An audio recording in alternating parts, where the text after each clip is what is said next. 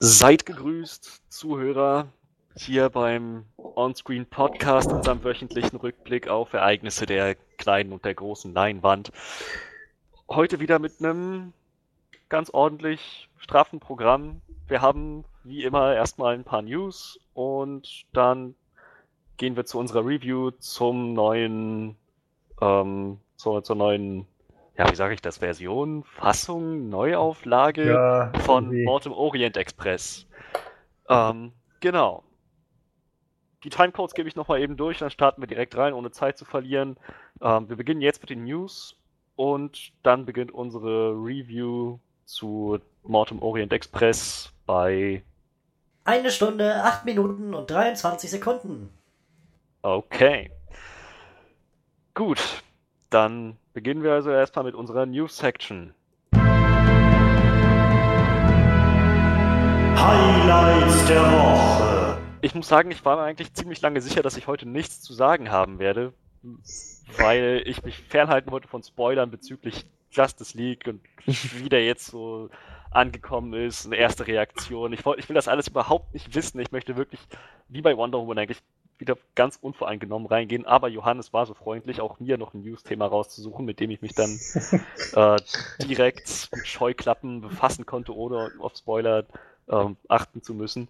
Aber dazu kommen wir noch. Erstmal würde ich einen von euch fragen, was, was liegt euch auf der Zunge? Worüber möchtet ihr sprechen? Ah, das, das ja, hört sich an ganz genau. so, so, so therapiemäßig. Was liegt mir auf der Seele? ähm, Also, was ich zu Justice League. Nein. Kritik. Diese ähm. Kritik! Nein, also voll, volle Kritik liegt da sowieso noch nicht, aber äh, egal, äh, Schluss damit. Ähm, ja, erstmal hi, bin auch da. Und äh, hi. Oh, weißt, Verzeihung, ich, bin, ich, ich vergessen zu sagen, ich bin wie immer nicht allein. es, ich, ich, äh, das wäre ja langweilig, wenn ich das hier alles alleine schaukeln würde. Ähm, dabei ist noch unser Horror-Experte Manuel.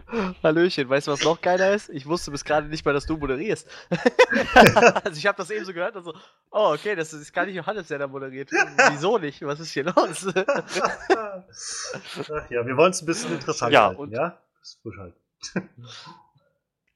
Und Johannes, wie ihr schon gehört habt, ist auch da. Jo, moin. Ähm, ja.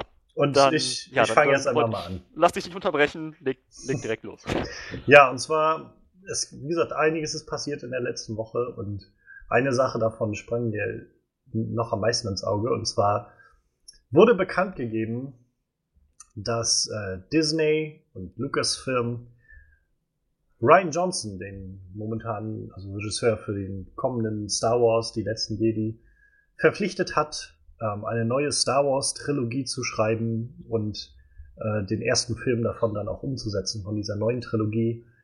Und äh, außerdem wird es wohl eine neue Live-Action Star Wars Serie geben, die nochmal auch ganz äh, eine ganz eigene Sache ist, ohne viel Verbindung zu den momentanen Sachen zu, zu bringen, die dann auf diesem eigenen Disney Streaming-Dienst, der 2018, 19 kommen soll, landen soll.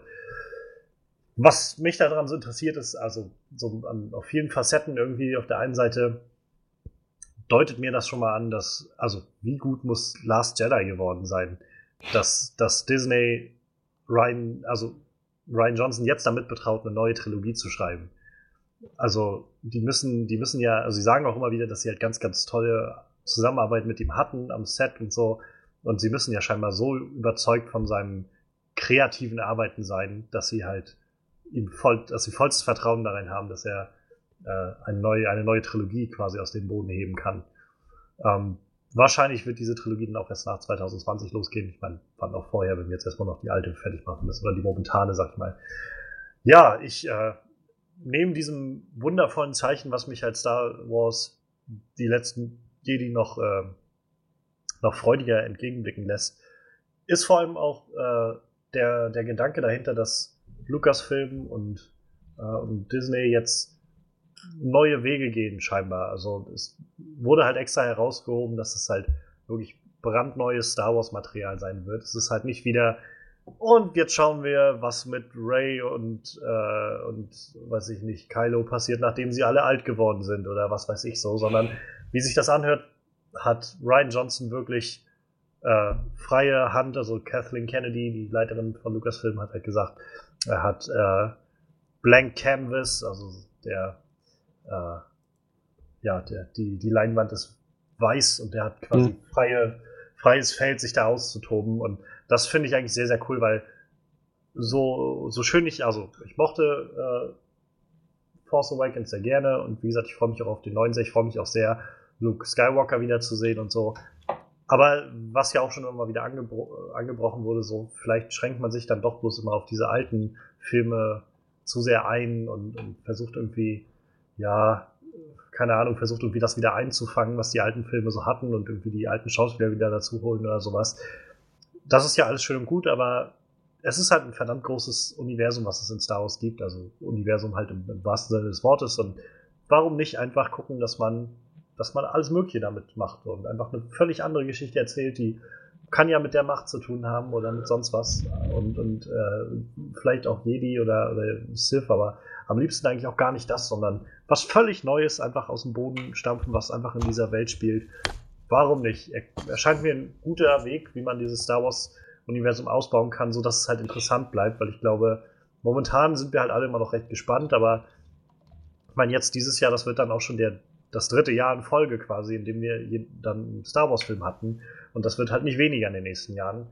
Und da muss man vielleicht aufpassen, dass man sich nicht zu sehr immer wiederholt und alles irgendwie gleich bleibt.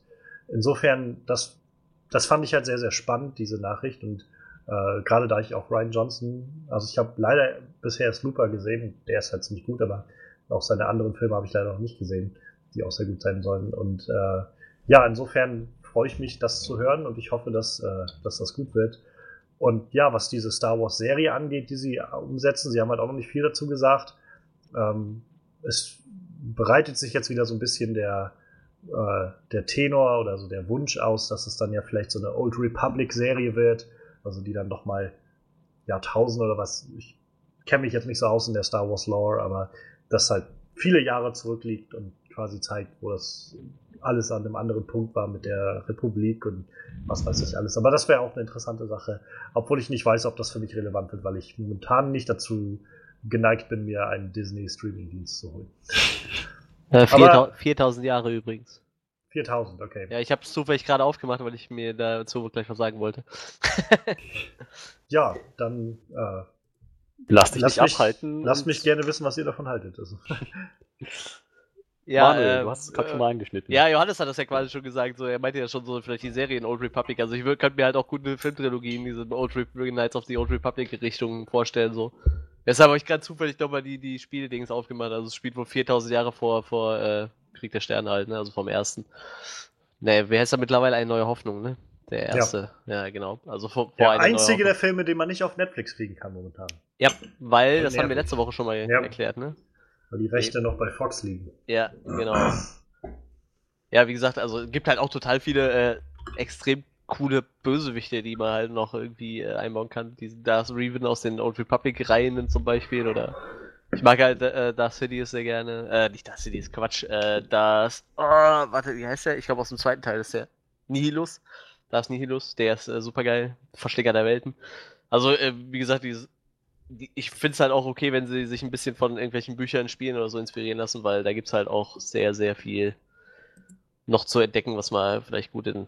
Wie gesagt, Haupt, Hauptsache, ich muss echt sagen, Hauptsache weg von dieser, von dem, was wir jetzt haben. So, ne?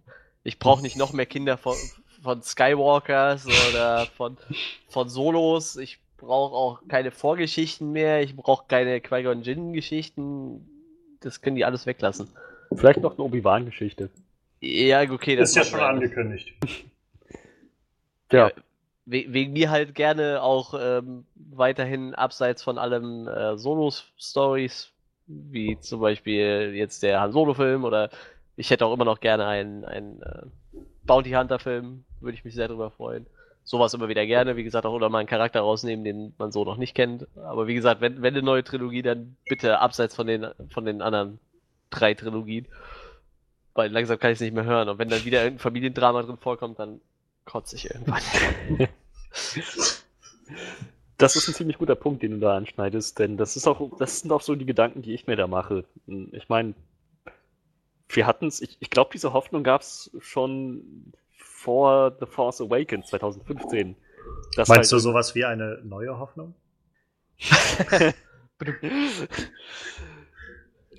10 Euro ins Phrasenschwein. ähm, aber ja, das, das halt, das halt auch der Gedanke war, naja, mal schauen, vielleicht gehen sie jetzt mal in neue Richtungen, neue Charaktere und letzten Endes hatten wir neue Charaktere, aber nicht wirklich eine neue Richtung, in die das Ganze ging. Es war halt, wie du schon meintest, Manuel, alles nochmal irgendwie so mehr oder weniger dasselbe. So ja. Vom Konzept, wie es aufgezogen ist, dieses ganze Drama, die Charaktere, die alten Charaktere waren ja noch da weiterhin. Und alles verwandt über Ecken und so weiter und so fort. Und, naja, es war halt nicht das, was, wie, wie du es meintest, Johannes, was du dir wünschst, andere Geschichten innerhalb dieses selben großen Universums, sondern es war irgendwie, naja, gewissermaßen eine Fortsetzung und das, das wird es wohl jetzt auch erstmal sein. Dementsprechend ja, also sie, sie haben anscheinend großes Vertrauen in dieses Franchise mit Ryan Johnson, dass er das gut handhabt und dass sie, ich muss mal kurz fragen, die, die, die Serie, von wem wird die gemacht? Es gibt da noch keine weiteren Angaben zu. Einfach okay. nur bisher, dass es halt eine Serie auch noch geben wird, die halt auf diesem Disney-Streaming-Dienst landen soll. Okay. Also sie, du meintest es schon, sie haben genug Vertrauen in Ryan Johnson für die nächste Trilogie. Ich hoffe sehr, dass sie sich da wirklich was, was Neues überlegen, denn ich finde, ich meine, so ein, so ein großes Sci-Fi-Universum mit so vielen Details und Aspekten gibt es auf jeden Fall her. Und das wäre schade, wenn sie sich die Chance entgehen lassen. Hm, aber es ist auf jeden Fall eine Chance die sie, die sie wahrnehmen können. Ich wünsche mir, dass sie sich da Zeit nehmen und dass das, dass das hinhaut. Was die Serie angeht, weiß ich noch nicht. Ich meine, wenn sie dafür nochmal ein komplett anderes, also für dieses komplett andere Format auch irgendwie eine andere Geschichte finden, halt wieder irgendwie innovativ daran gehen, wie sie es hoffentlich auch bei der Trilogie machen, dann könnte das klappen. Ich weiß aber noch nicht so recht, ob das funktioniert. Ich, habe echt so die Befürchtung, dass sie irgendwo noch weiterhin versuchen werden, so Geld aus diesem toten Pferd rauszuprügeln. So, so, so, ja, das, was die Leute kennen an Star Wars, verkauft sich halt am besten. Das machen wir jetzt einfach, bis es sich irgendwann nicht mehr gut verkauft. So, ich fände es echt schade, wenn das in solche Dimensionen annimmt. Ah, ich, ich glaube nicht, dass das so weit geht. Also, ähm, zum einen denke ich, dass Disney ganz genau weiß, was für ein, was für ein, ja, irgendwie was für eine Trophäe, was für einen Schatz sie irgendwie haben mit Star Wars. Und sagen wir mal ganz ehrlich, solange Star Wars da draufsteht, gehen die Leute da rein. Ob das jetzt irgendwie mit den Skywalkers zu tun hat oder nicht. Ähm, also insofern glaube ich nicht, dass sie jetzt sagen, wir, wir müssen das quasi fahren, bis es tot ist, so, sondern ähm, ich denke schon, dass sie da auch irgendwie wissen, wie sie damit kreativ umgehen sollen, zumal ja Lucasfilm halt immer noch existiert. Also ähnlich wie halt Marvel ja auch so sein Substudio irgendwie unter Disney ist und das ja auch irgendwie ganz gut funktioniert. Ähm, ja, also ich, ich könnte mir halt zum Beispiel, was du Manuel meintest mit dieser Bounty Hunter Geschichte, da könnte ich mir zum Beispiel eine Serie zu gut vorstellen, eigentlich. Ja, das stimmt. Die halt so in die Richtung geht. Ähm, letztendlich haben sie halt alle Möglichkeiten offen, die sie, die sie brauchen.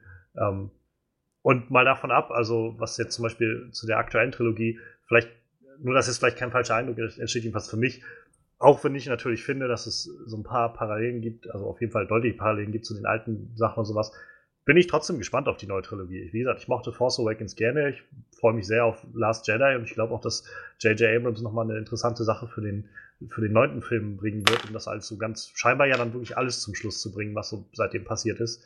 Ähm, also, ich, ich habe nur gerade überlegt, vielleicht kam, es für den Hörer so an, als ob wir halt diese neue Trilogie verabscheuen dafür, dass sie halt, äh, dass sie halt irgendwie scheinbar Dinge nochmal aufgreift, die halt vorher passiert sind. So. Jedenfalls ich empfinde das nicht so, wollte ich nur noch mal klarstellen. zumal, naja. ich finde, dass, zumal ich finde, dass Force Awakens auch viele neue Dinge gemacht hat, die immer gerne so unter den Teppich geschert werden. Ja, aber ich finde, also für mich persönlich ähm, bin ich auch immer schnell dabei, diese Dinge unter den Teppich zu kehren, weil, naja, die Parallelen halt wirklich einem ins Gesicht schlagen. Also denkst du, es, es, es war halt echt nicht besonders frisch so, wie gesagt, das meinte ich vorhin, sie haben neue Charaktere da drin. Das wollte ich auch gar nicht ab, also das will ich auch gar nicht ab, streiten. So, ich muss sagen, es käme vielleicht so rüber, als ob wir sagen wollen, diese neue Trilogie ist halt einfach nur der größte Müll, weil halt Nee, nichts, nichts Neues passiert. So. Weil sich gerade so die, die Diskussion so darauf fixiert hat, auf diesen Punkt. So. Deshalb wollte ich nur noch mal herausheben. Ich glaube, jedenfalls ich für meinen Teil finde trotzdem, also Force Awakens ziemlich gut, trotz der Parallelen, die da sind, die auf jeden Fall da sind, finde ich, bietet der Film halt auch viel Neues und Frisches und anderes. Ähm, und auch, ich freue mich halt auf, auf die nächsten Filme so. Natürlich würde ich mich freuen, wenn sie auch noch ein bisschen neue kreative Richtungen eingehen. Ich, ich, also für mich ist es halt so, ein, einmal haben sie es jetzt noch mal ein bisschen hochgekocht mit The Force Awakens, was, wir- was wir schon mal hatten. So, das, das hat noch irgendwie halbwegs da drin funktioniert. Hm. Bloß, wenn sie jetzt für die dritte Trilogie nochmal, nee, gar nicht wahr, für die vierte Trilogie eigentlich, so, Hm. für die vierte Trilogie von Star Wars jetzt nochmal irgendwie die ersten drei, Episoden vier bis sechs als Vorlage nehmen, so, dann, das, das würde ich dann schon echt nicht mehr gerne sehen. Also, wie gesagt, ich glaube nicht, dass es so weit kommt. Ich glaube, die werden das schon, das schon gut zu nutzen wissen. Mm, Aber naja, gerade wenn du halt so ein, so ein Mammutprojekt hast wie eine Serie, wo du halt echt viel Inhalt da rein kriegen musst, ziemlich viel füllen musst, so, naja, ich glaube, da kann es durchaus schon mal passieren, dass sie von frischen Ideen weg und wieder hin zu. Naja. Also ich meine, es gibt schon zwei Star Wars-Serien, die beide, glaube ich, sehr gut angekommen sind. Also sowohl äh, Clone Wars als auch vor allem Rebels wird, glaube ich, immer wieder gelobt, gelobt so. Und auch wenn das natürlich irgendwo im Setting so spielt von den ganzen Sachen, hat das halt so ziemlich neue, also viele, viele neue Charaktere und andere Storylines, die du halt abgreifen kannst, dadurch, dass, naja, wie oft siehst du irgendwie in den Original Star Wars-Filmen, wie die Rebellen so untereinander trainiert werden oder kämpfen oder was weiß ich so. Oder was für Einsätze die fliegen. So, das siehst du halt in den Filmen nicht. Also ich glaube, selbst wenn man sich halt, sag ich mal, auf die, allein auf die Chronologie der originalen Trilogie beschränkt und sagt, wir lassen irgendwas dazwischen spielen, kannst du, glaube ich, immer noch mit ein bisschen Kreativität schon echt Geschichten erzählen, die wir halt so noch nie gesehen haben. Man muss halt nur den Schritt dann gehen wollen. So. Und ich glaube, das war halt, was die Filme angeht, bisher immer der, der fehlende Punkt, so dass man halt noch nicht gewillt war, irgendwie sich zu, weiter davon zu entfernen von den alten Filmen. Also ich glaube, wir alle mochten Rogue One sehr gerne. Ich glaube, es ist auch Rogue One, also gerade in der Fangemeinde ist es recht umstritten so. Ich glaube, generell in der, im, im, gesamten äh, Zuschauerschaft kam der Film recht gut an. Aber auch der thematisiert halt sehr, sehr stark irgendwie New Hope und wie das so alles ineinander fließt. Ähm, der neue Solo-Film, also Ja. er heißt jetzt ja Solo, A Star Wars Story, ganz offensichtlich halt auch irgendwie angesiedelt mit den ganzen Sachen. Und ich glaube, äh, Ron Howard hatte auch schon da Bilder irgendwie vom, von Vader oder was weiß ich irgendwie getwittert oder so. Also auch irgendwie Dinge, die schon wieder das Universum eher kleiner machen als größer, also wieder irgendwie neue Verbindungen ziehen zu den alten Sachen. Und der Obi-Wan-Film kommt, mal gucken, was sie dann daraus machen und so. Also das ist halt, wo ich, glaube ich, eher in den Filmen das Problem sehe, dass sie da halt sich noch nicht so trau bisher getraut haben, eigentlich andere Wege zu gehen, wo man es hätte gehen können. Aber selbst da, wie gesagt, selbst da ist, ich mochte Rogue One trotzdem, obwohl das halt sehr nah dran war an den anderen Sachen. Ja, also, wie gesagt, ich finde, Force Awakens ist, ist, ist okay als Film, Rogue One ganz genauso, hat, hat irgendwie funktioniert. Bloß, naja, so, Man muss es nicht auf Ewigkeit machen, das verstehe ich schon. Und das will ich Ja. auch nicht. Also insofern finde ich es halt, gerade deshalb, wie gesagt, fand ich diese Nachricht halt sehr erfreulich und sehr beredenswert, weil ich halt, also das signalisiert mir echt viel irgendwie, so dieses, ähm, dass sie halt wirklich einen neuen, also wie vor allem dieses, was Kathleen Kennedy sagt, Ryan will do amazing things with the blank canvas of this new trilogy. Also wirklich komplette Freiheit, was völlig Neues, anderes zu machen. So, das hört sich für mich richtig, richtig gut an. okay. Tja, dann bleiben wir also erstmal gespannt, was das angeht. Große Neuigkeiten sind es auf jeden Fall. Wir gehen aber erstmal weiter zum nächsten Thema. Manuel, was hast du dir rausgesucht? Gar nichts. Nee, äh, Okay, äh, dann bin äh, ich wohl dran.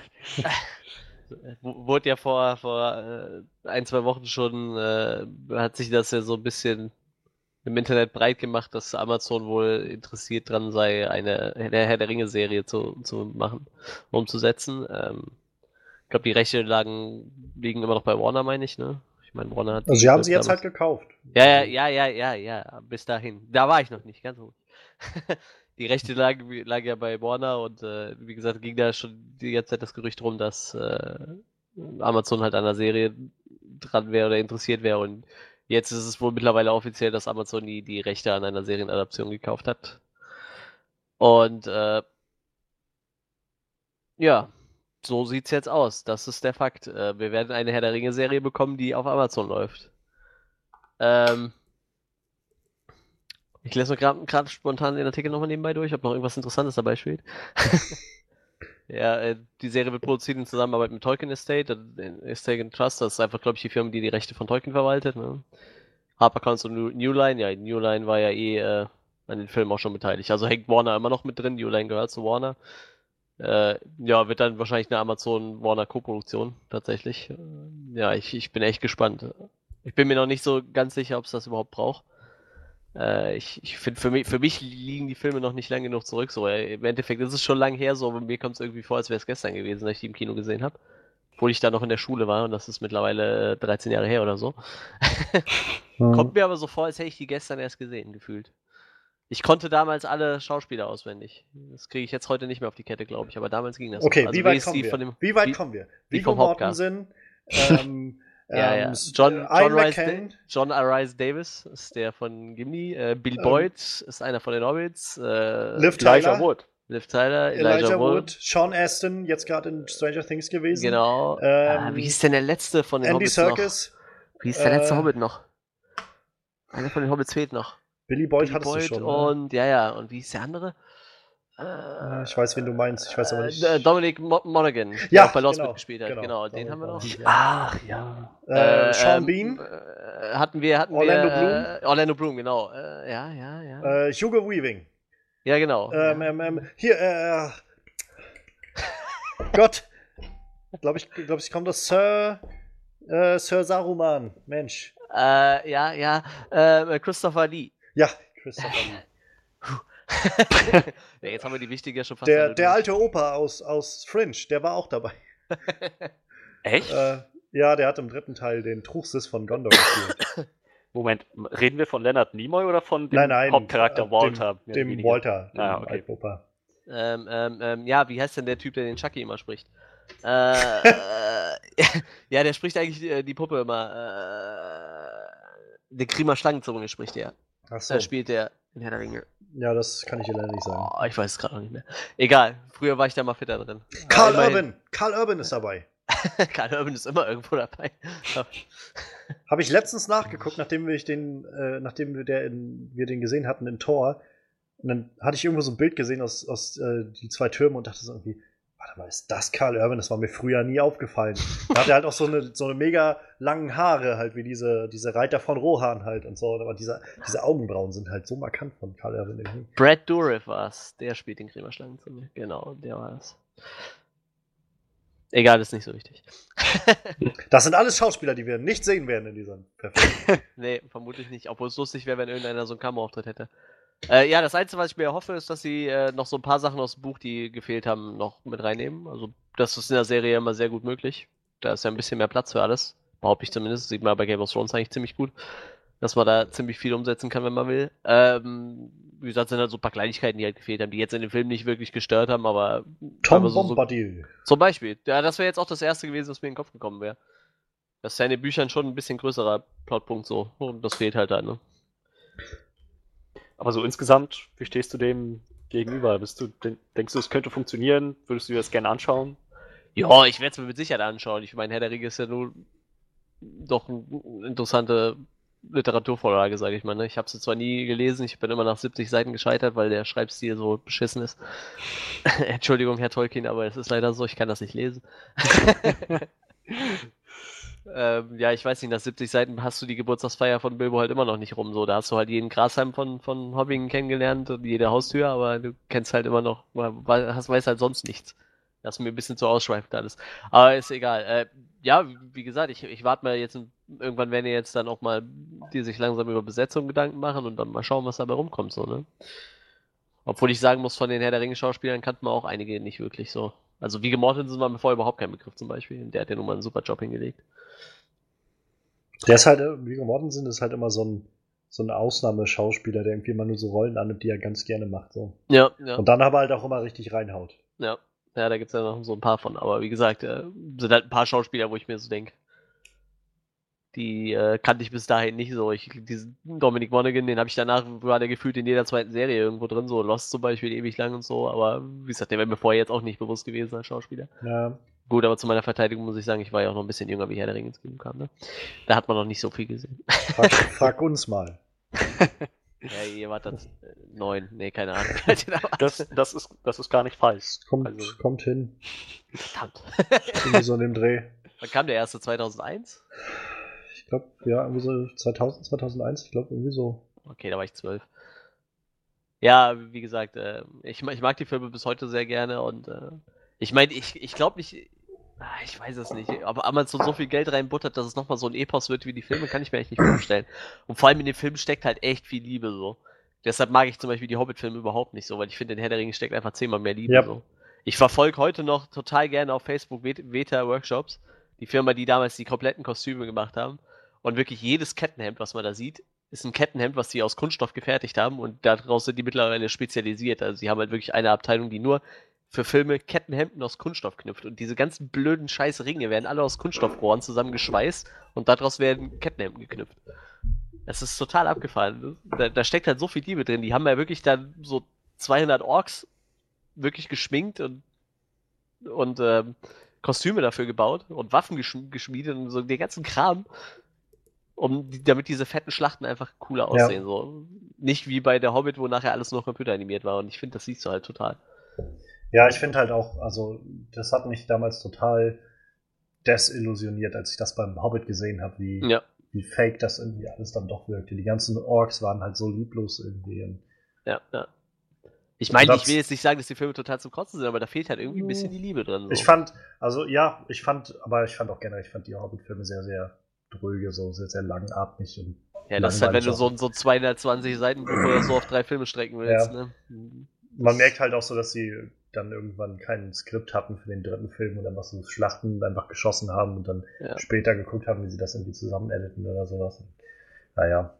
Ja. Also, was ich hier gerade noch lese, ist zum Beispiel, ähm, dass sie durchaus also gesagt haben, sie wollen previous, previously unexplored stories quasi, also vorher, bisher noch nicht äh, erschlossene Geschichten, die auf Mhm. J.R.R. Tolkiens Schriften basieren, umsetzen. Und dass Mhm. davon auch einige Storylines ähm, quasi Fellowship of the Ring, also äh, die Gemeinschaft des Ringens, quasi vorhergehen, also irgendwo so davor dann auch spielen. Hm. Insofern. Vielleicht ja dann Silmarillion, das wäre natürlich auch nicht schlecht. Ja, das behandelt ja so in erster Linie den Ringkrieg. Ne? Naja, das behandelt, glaube ich, die gesamte Alles, Geschichte von ja, Mittelerde, irgendwie Bi- ersten zwei, drei Zeitalter. genau, ja, ja, bi- bis, bis zum Ringkrieg, glaube ich, ne? Und dann fängt ja irgendwann der Ich der habe den. Silmarillion nie gelesen. Ich weiß, Ich auch ein Freund, nicht. ich weiß, ein Freund hat's gelesen, der dann so mich dann immer darauf hingewiesen hat, so ja, also der Ringkrieg, so alles, was bei Herr der Ringe passiert, das ist irgendwie so fünf Seiten oder so da drin, so gefühlt. Der Rest ist halt einfach nur Geschichte des von Mittelerde Ja, genau. und halt auch so in der Dimension, dass dann keine Ahnung, was wir jetzt so aus Herr der Ringe kennen, was so episch waren wie die Schlachten von von da von Minas Tirith oder so mit irgendwie unglaublich vielen Menschen in, in Gondor, die da kämpfen, da draußen Horden, also Tausende über Tausende Orks und dann noch die Leute aus Rohan und die Olifanten aus und die Ostlinge und so weiter.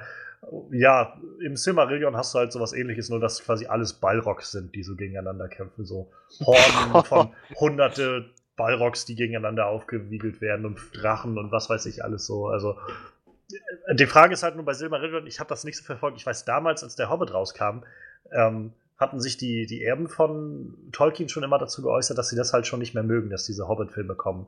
Die waren generell wohl nicht so begeistert davon, dass so eine Neuadaption kommt und äh, so ein bisschen das so runterbricht und verändert das Erbe von Tolkien. Und die hatten damals, meine ich mich noch zu erinnern, immer die Rechte vom Silmarillion inne und haben dann haben immer gesagt, dass sie das halt nicht veräußern wollen, dass sie halt nicht niemals diese Rechte rausgeben, damit die damit halt nicht auch noch irgendwie so Schindluder treiben oder sowas. Ähm, ich habe es halt, ich weiß nicht, vielleicht hat sich das geändert, vielleicht sind auch mit diesen neuen Verhandlungen irgendwie andere Dinge oder andere rechte Positionen aufgegangen oder so, oder sie machen einfach ganz andere Geschichten, die jetzt passieren. Also ich ich weiß auch nicht, was alles noch so in Tolkiens Werken so mit drinne steckt, was man noch machen kann. Bestimmt auch noch eine Menge. Also da geht bestimmt viel. Ja. Ähm, und also ich persönlich wahrscheinlich jetzt, man merkt es auch so ein bisschen, ich bin auch eigentlich ziemlicher Fan von Herr der Ringe. Ähm, jetzt so kein Hardcore-Fan, der irgendwie alle Einzelheiten kennt. Ich bin immer so beeindruckt, wenn man Stephen Colbert sieht, bei, also in seiner Late-Night-Show oder sowas. Der lässt das ja auch öfters mal gerne raushängen, dass, dass er das alles unglaublich gut kennt von, von Herr der Ringe, so das ganze Universum, weil er das alles so verschlingt und abspeichert in seinem Kopf. Und ich weiß, ich habe als Teenager die Filme halt mitverfolgt, dass sie rauskamen. Damals noch irgendwie ähm, den ersten Film, als ich dann die Trailer gesehen habe, wie gesagt, ich war irgendwie zehn oder so, konnte damit überhaupt nichts anfangen, so als ich das im Fernsehen gesehen habe. Und zwei Jahre später hatte dann ein Kumpel sich die auf Videokassette noch geholt. Und wir haben die dann den ersten Film geguckt und ich fand das so großartig. Und dann alle anderen Filme irgendwie danach mitverfolgt. Und also Wahnsinn, wahnsinnig gute Trilogie. Also eigentlich mit einer der besten Trilogien, die es gibt, meiner Meinung nach. Ähm, und insofern bin ich halt auch noch ein bisschen skeptisch, auch gerade was so die, wir haben gerade die Schauspieler alle aufgezählt, die sind mir halt, sind mir schon irgendwie alle ans Herz gewachsen so und äh, ich könnte mir jetzt zum Beispiel niemand anderes vorstellen, der Aragorn spielt. So, ich finde, Viggo Mortensen ja, hat den so halt verkörpert. Die Frage ist halt nur, ob sie überhaupt diese Richtung gehen, dass sie die halt alle nochmal neu casten oder so, oder ob sie wirklich andere Geschichten erzählen. Und also insofern bin ich da auch gar nicht abgeneigt gegen dem gegenüber, weil ich so denke, naja, also wenn es andere Geschichten aus dem Auenland oder aus Mittelerde generell gibt, warum, warum nicht? Also ich meine, äh, ich gucke gerne mal rein und wenn es gut ist, dann gucke ich auch gerne weiter rein. So. Ist jedenfalls nichts, wo ich sage, dass äh, das ist irgendwie äh, Blasphemie, dieses Material anzufassen und irgendwas Neues damit zu machen oder so. Finde ich jetzt, finde ich nicht. Also ich glaube, es gibt halt die eine wirklich gute Chance, dass man damit neue Geschichten erzählen kann mit diesem ganzen. Und naja, gerade wenn ich jetzt so denke an, an äh, äh, American Gods, war jetzt auch eine der letzten Literaturverfilmungen als Serie. Wahrscheinlich, wo auch viele Leute gesagt haben, das könnte man nie als Serie umsetzen, wo ich, oder als filmisch irgendwie umsetzen. Und ich bin so begeistert davon gewesen. Wir haben hier im Podcast drüber geredet gehabt. Und äh, insofern glaube ich schon, dass man da was Cooles draus machen kann. Tja, also wir sind interessanterweise wieder bei dieser Frage, ob man so ein Franchise einfach nur tot prügelt oder tatsächlich neue Richtungen mit so einem eigentlich ergiebigen Universum geht. Zum zweiten Mal in diesem Podcast. Finde ich, finde ich interessant. Was mich aber noch viel mehr reizt an dieser ganzen Geschichte ist, dass jetzt irgendwie das nicht ein Einzelfall geblieben ist. Ich meine, HBO hatte Game of Thrones seit 2011, richtig? Ja, ne? 2011. Äh, ich glaube ja.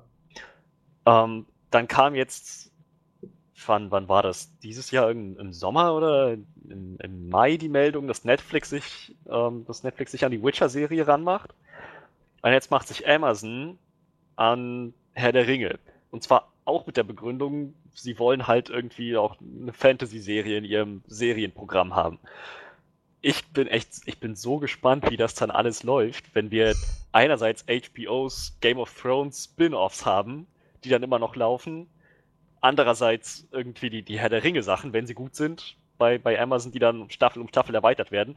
Und, wofür ich doch am meisten die Daumen drücke, eine gute Witcher-Serie auf Netflix. so, so je, jede, ähm, jede Plattform hat dann, dann hat so irgendwie ihre, ihre Fantasy-Sparte und dann, weiß nicht, das ist, das ist irgendwie, das ist irgendwie ziemlich geil. Dann, allein dieser Gedanke, das alles zu sehen zu bekommen, das alles irgendwie miteinander vergleichen zu können, zu schauen, wo sind die Gemeinsamkeiten? Wo sind die Unterschiede? Was, wer macht was wie? Das, das, das wird unglaublich interessant.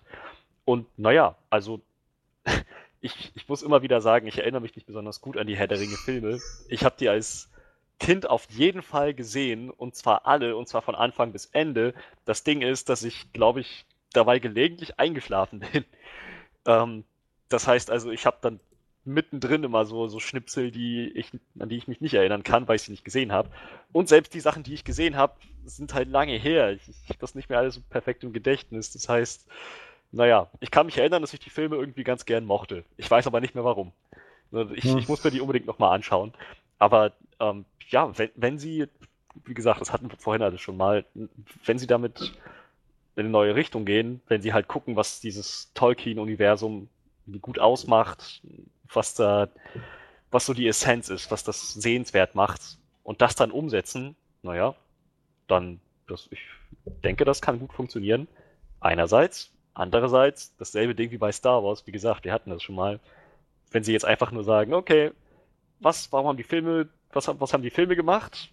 Das machen wir jetzt Folge für Folge, immer das und nichts anderes. Ich glaube, das wird irgendwann langweilig.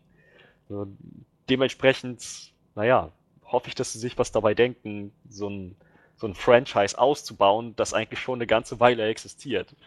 Und das auch bisher ganz gut funktioniert hat. Ich habe gerade noch ein paar Zahlen gefunden. Und zwar, okay. also generell, generell ist wohl schon ziemlich angedeutet stark, dass diese Adaption halt vor den Ereignissen von Die Gefährten spielen wird.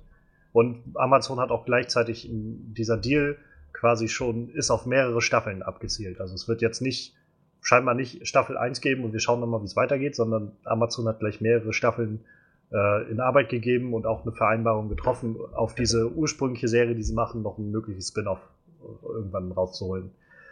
Was viel wirkt, aber auch verständlich ist, wenn man mit einbezieht, dass sie für die weltweiten äh, TV-Rechte scheinbar ungefähr 250 Millionen US-Dollar bezahlt haben. Das sind noch keine Produktionskosten. Das ist allein das Recht, dass sie diese Serie ausstrahlen dürfen auf der ganzen Welt. Die Produktionskosten kann man jetzt halt nur schätzen, aber äh, amerikanische äh, Filmkritiker und, und äh, Leute aus der Branche schätzen, dass die Produktionskosten wohl nochmal zwischen 100 und 150 Millionen Dollar pro Staffel liegen werden. Das heißt, das war auf jeden Fall eine sehr kostspielige äh, Aktion von Amazon. Und auch gerade das ist wieder sowas, wo ich, wo ich denke, sie werden dann wahrscheinlich alles reinlegen, oder? Also ich kann mir nicht vorstellen, dass sie dass sie halt so viel Geld ausgeben, um dann halt einfach so lauwarm das irgendwie vor sich hin köcheln zu lassen, in der Hoffnung, dass es genug Geld reinspielt. Da glaube ich eher, dass sie wirklich jetzt alles reinsetzen, dass sich das auch ja lohnen wird.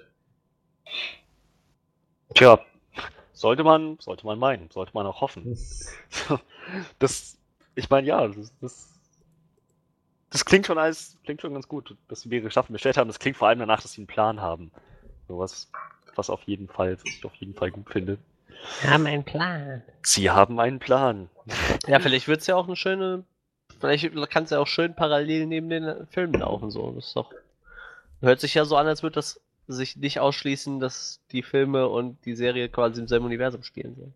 Man kann sich dann immer noch denken, so, Aragorn ist immer noch Viggo Mortensen. Solange es keinen anderen Aragorn gibt. Obwohl, das, das kann man ja auch schon wieder ausschließen eigentlich. Aragorn ist ja schon ewig alt eigentlich, ne? Hm, ich meine, im Teil 2 sagt er in der Special Extended Edition, gibt es, glaube ich, eine Szene dazu, wo er äh, Eowyn gegenüber sagt, dass er, ich meine, was bei 87 ist oder so. Ich hm, glaube, so in dem Dreh war er da. Ich weiß auf jeden Fall, dass er äh, ziemlich alt geworden ist. Er, er, altert auf jeden Fall auch langsamer als normale ja. Menschen. Und ich weiß nicht genau. Ich, 210 ich meine, ist er geworden. Da, so, lang, so alt ist er geworden insgesamt, genau. Ja. Ich glaube, das wurde halt auch nochmal irgendwann gesagt, als Arwen da ihre Vision hat von der, von der Zukunft oder einer möglichen Zukunft oder so. Und für Freddy müssen wir gerade Kauderwelsch reden. nein, nein, nein. Alles, alles gut. Ich meine, es sind, es sind fiktive Fantasy-Geschichten. Es ist nicht so, dass man das, das irgendwie von den Geschichten auf die reale Welt übertragen wird und gesagt wird, findet euch verdammt nochmal damit ab. Es steht alles schon fest. Also alles gut. Nee, nein, ich meinte einfach nur, dass wir gerade mit Begriffen um uns werfen, die vielleicht jemanden, der die Filme nur mit Einschlafen gesehen hat, nicht allzu viel sagen könnten. So. Ach, jetzt wo du es erwähnst, ich kann mich schon noch daran erinnern, dass es da was gab. Aber wie gesagt, ich, alles nur so ganz passiv drin. Wenn man es mir sagt, dann weiß ich, ach ja, ja, stimmt, stimmt, das, das gab's. Ich könnte mich aber jetzt, ich, ich hätte von mir aus jetzt aber nicht nochmal sagen können, hey, wie fandst du eigentlich die Szene als, ähm, hm, naja. Bei seiner Krönung war er übrigens 87, also das, was Johannes gesagt hat, das macht definitiv Sinn. Ja, genau. Ich, ich meine mich daran zu erinnern, an diese Szene aus der, ich müsste die Special Extended Edition sein. Tja, ach, mir fällt gerade ein, Netflix macht doch zwei Fantasy-Serien, oder? Mit ihrem, mit Will Smith doch die eine. Wie heißt die ja, denn? Ja, das, das ist ein Film. Ach so, stimmt, stimmt, stimmt. Bright ist ein Film. Aber so generell machen die bestimmt auch noch mehr Sachen, also. Tja, also auch da spannende Geschichte. Bleibt abzuwarten. Ich bin ehrlich gesagt sehr gespannt auf all diese Fantasy-Serien, was die daraus machen. Ich freue mich ehrlich gesagt sehr drauf. Wir schauen mal. Okay, dann bleibt nur noch ein Thema. Und zwar, ähm, Moment, jetzt muss ich das nochmal richtig sortieren. Also, es gab in den letzten Wochen ähm, nicht nur Gerüchte, sondern wirklich ziemlich handfeste Anschuldigungen gegenüber Brad Ratner, dass der sich wohl gelegentlich ein bisschen frauendiskriminierend und äh, dezent belästigend verhält.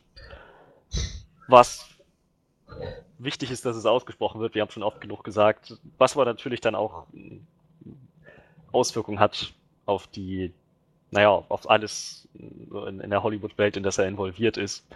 Äh, jetzt hat sich Gal Gadot gemeldet und ähm, meinte, vielleicht um das nochmal kurz, kurz abzureißen, äh, Brad Ratners, was ist das, Studio, Produktionsfirma? Naja, so Produ Produktionsfirma, genau. Produktionsfirma, genau. Ähm, Rat Pack, ziemlich bekannt, haben ihre Finger in ziemlich vielen Sachen im Spiel. Die haben bei Lego Batman Movie, haben sie eine ziemlich direkte Referenz auch gekriegt. Ähm, und äh, waren auch bei Batman wie Superman beteiligt, halt viel finanzielle Unterstützung geliefert und ähm, waren auch bei, bei der Finanzierung von Wonder Woman ordentlich tatkräftig unterstützend dabei. Ich glaube 450 Millionen Dollar hat der hat ähm, Ratners Firma insgesamt für mehrere Warner Brothers Projekte beigesteuert. Und jetzt hat sich Gal Gadot gemeldet und meinte nach diesen Neuigkeiten über Brad Ratner, nachdem es ins Tageslicht gekommen ist, dass sie nicht in Wonder Woman 2 im Sequel spielen möchte, wenn Rat Pack da drin involviert ist. Dass sie sozusagen damit ein Zeichen setzen möchte. Ähm, wenn ich das richtig verstanden habe, hat Patty Jenkins sieht, sieht das ähnlich, hält ihr den Rücken frei. Ich glaube, sie hat sich auch kritisch geäußert gegenüber ähm, äh, Brad Ratner. Hm, was jetzt was jetzt als Frage im Raum steht, ist erstens, ob das überhaupt alles der Wahrheit entspricht, ob das, ob Gadot das wirklich gesagt hat, ob das jetzt der Punkt ist, entweder Ratner raus oder sie geht. Hm, das muss, glaube ich, erst noch wirklich verifiziert werden. Wenn das aber wahr sein sollte, dann, naja, dann frage ich mich jetzt schon, inwieweit, ähm, inwieweit äh, Warner da bereit ist zu sagen, sie verzichten auf das Geld, was sie von Red Pack bekommen haben, oder was sie von Red Pack noch bekommen könnten, suchen sich einen anderen, ähm, einen anderen finanziellen Unterstützer, einen anderen, ja, nicht Sponsoren, halt andere, ein anderes Studio, mit dem sie das produzieren.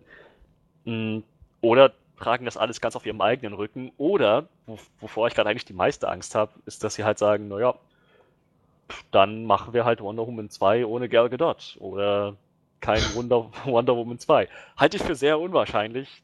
Verträge sind alle schon abgeschlossen. Patty Jenkins hat auch ihren, äh, hat auch ihren, ihren millionenschweren Vertrag für das Sequel schon gekriegt. So, aber naja, wenn einerseits könnte das passieren, halt, dass Warner das einstampft. Wie gesagt, das halte ich für unwahrscheinlich. Was ich für wahrscheinlicher halte, ist, dass Warner sich weigert, Red Pack auszuschließen. Oder Brad Ratner. Und dann Gal Gadot halt wirklich aus freien Stücken geht und sagt, ihr wollt Wonder Woman 2 machen, okay, dann aber ohne mich. So, ich halte, ich halte das gar nicht für unwahrscheinlich, weil wenn das alles wahr ist, dann kann ich mir schon vorstellen, dass die ja wirklich ein Zeichen setzen möchte. Und naja, ich kann, ich kann mir vorstellen, dass sie auch bereit ist, dann so weit zu gehen.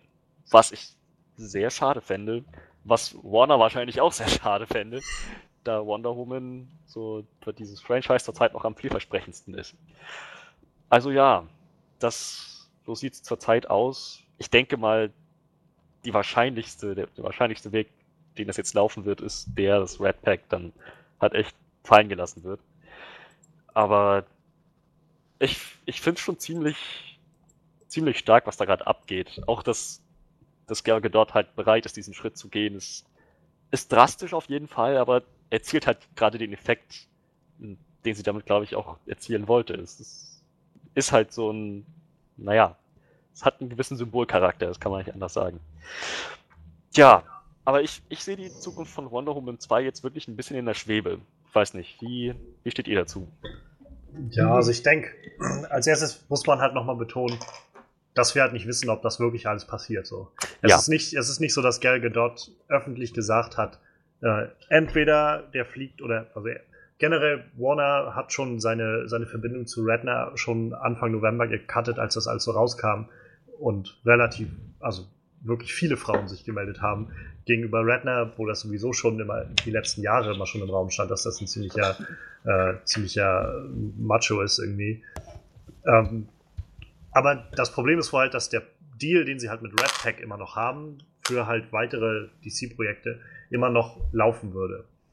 Ähm, insofern könnte man da halt argumentieren, dass man vielleicht nicht, dass Gal Gadot vielleicht nicht will, dass halt durch diese Involvierung der Firma Brad Ratner doch noch irgendwelche Anteile an den Film bekommt. Aber wie gesagt, es gibt keine off äh, öffentliche Erklärung oder irgendwas dazu. Es ist einfach nur ein Bericht von, äh, von einer Seite namens Page 6, von der ich jetzt tatsächlich auch noch nichts gehört habe bisher. Also es ist keine der, der einschlägigen ähm, Movie-Seiten so. Hm. Es ist halt schon irgendwie, also auch eine aus der, aus der Richtung und irgendwie aus der Branche, sag ich mal, eine, eine Zeitung oder Zeitschrift, Online-Zeitschrift auch. Aber es ist halt bei weitem keine, also nicht sowas wie Variety oder Hollywood Reporter oder sowas, halt diese Sachen, die wirklich irgendwie einen Status haben und auf die man sich so eigentlich verlassen kann, die wirklich bloß eine Story bringen, wenn sie sich sicher sind. Bei Page 6 weiß ich es halt nicht. Das müsste man jetzt nachforschen und gucken, ob das, wie vertrauenswürdig die Seite ist oder ob die einfach so mit Scoops umherläuft und sagt, okay, das klingt interessant. Ja, wenn wir jetzt davon ausgehen, also generell, wenn das jetzt wirklich stimmt, dass Gal Gadot so reagiert hat und hinter den Kulissen halt gerade sagt, nee, das mache ich jetzt nicht, wenn das nochmal so, wenn, er, er da irgendwie noch was mit abbe abbekommt von, dann wird's, wird das höchstwahrscheinlich auf irgendeine Art von, von ja, Gerichtsprozess hinauslaufen, da halt die meisten Verträge, also die Verträge sind alle schon geschlossen, so, sowohl ihr Vertrag ist schon geschlossen, Ja. als auch äh, halt der Vertrag mit Red Pack, der immer noch läuft. Ähm, Patty Jenkins Vertrag ist halt auch schon geschlossen. Also insofern kann man wahrscheinlich nur sagen, wir werden mal abwarten und dann letztendlich werden wir ja sehen. Entweder wird, wenn Red Pack jetzt fallen gelassen wird, ist das ein deutliches Indiz, dass es vielleicht sowas gegeben hat. Wenn nicht und Wonder Woman 2 trotzdem stattfindet, dann ist es vielleicht ein Indiz dafür, dass halt sowas nicht stattgefunden hat.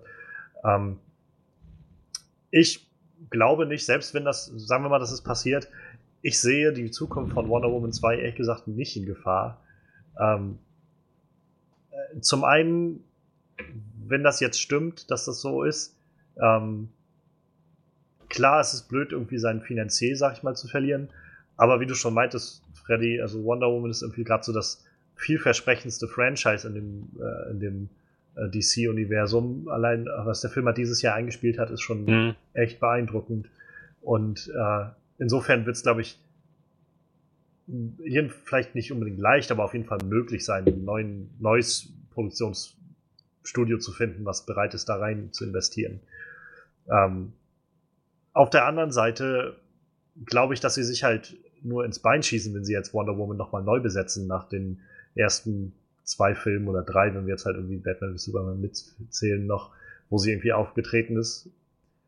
Und äh, dazu halt letztendlich kann man doch, also können sie ja theoretisch, wenn, wenn sie jetzt wirklich vor diese Wahl gestellt werden, auch nur einen PR-Bonus damit rausholen, dass sie letztendlich Red Pack dann fallen lassen, so als diese Firma von Brad Ratner. Mhm. Ähm, halt, um das vielleicht mal zu unterstreichen, also es ist auch wieder sehr aktuell.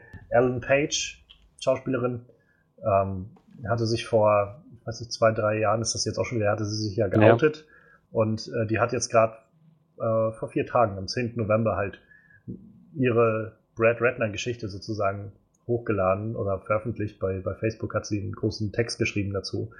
Und sie hat Brad Ratner halt am Set von X-Men äh, Last Stand erlebt. Da war sie halt gerade 18. Und sie beschreibt halt, um das mal kurz so abzureißen, was passiert ist. Also schreibt, dass sie zum Beispiel am Anfang, bevor das, bevor Film schon losging, die wirkliche Film, äh, Filmarbeit, gab es ein Meet and Greet mit Cast und Crew, wo man so irgendwie ein bisschen zusammen war. Und dann vor allen Leuten hat sich dann halt Brad Ratner dahingestellt, also mit denen irgendwie gesabbelt so im Kreis. Und äh, hat sie dann gesehen, halt ein 18-jähriges Mädchen, die, äh, wie sie meinte, zu der Zeit halt, also bei weitem noch kein Coming-out hatte. Und auch noch nicht so selbst so, so weit war, ihre eigene sexuelle Identität irgendwie zu, zu formulieren und so, sich darauf festzulegen, wie sie jetzt sich empfindet. Und auf jeden Fall standen sie da und sie meint, vor Cast und Crew zeigte er dann auf sie und sagte zu einer anderen Frau, äh, die da stand, You should fuck her to make her realize she's gay. Also im Prinzip, du solltest sie, Yep, yep. Ne, damit sie merkt, dass sie, damit, dass, damit sie merkt, dass sie lesbisch ist. So. Und äh, dazu kommen halt auch noch, also sie erzählt halt noch ein bisschen mehr dazu, dass was noch so am Set so ein paar Sachen passiert ist, dass er abfällige Äußerungen gegenüber anderen Frauen auch am Set hatte und so. Aber also, dass sowas halt am ersten Tag des Drehs passiert, ist schon sehr bedenkenswert irgendwie. Und gerade wenn du halt dann als 18-jährige Schauspielerin da stehst, die auch irgendwie gerade, ich, ich glaube, X-Men äh, Last Stand dürfte einer der ersten wirklichen Blockbuster gewesen sein, in die sie drin war, also wo du so dann auch davor stehst, den großen Durchbruch zu machen oder so. Ja, willst du jetzt nicht dahin stellen und noch bevor es losging, auf einmal dem Ja. Regisseur sagen, so. Also, das ist so dieses, mal um vielleicht ein bisschen Dimension zu geben, was Brad Ratner so ausmacht. Ähm, ja, also ich, ich, ich finde es gut, dass es halt irgendwie, wie immer, diese Diskussion gibt. Ich bin, äh, ich glaube, es ist ziemlich gut, dass sich irgendwie alle einig sind, dass Brad Ratner irgendwie äh, seine, seine Chancen verpasst hat und irgendwie viel zu lange das alles umher äh, verschleppt hat und sein, seine Art und Weise an den Tag gelegt hat.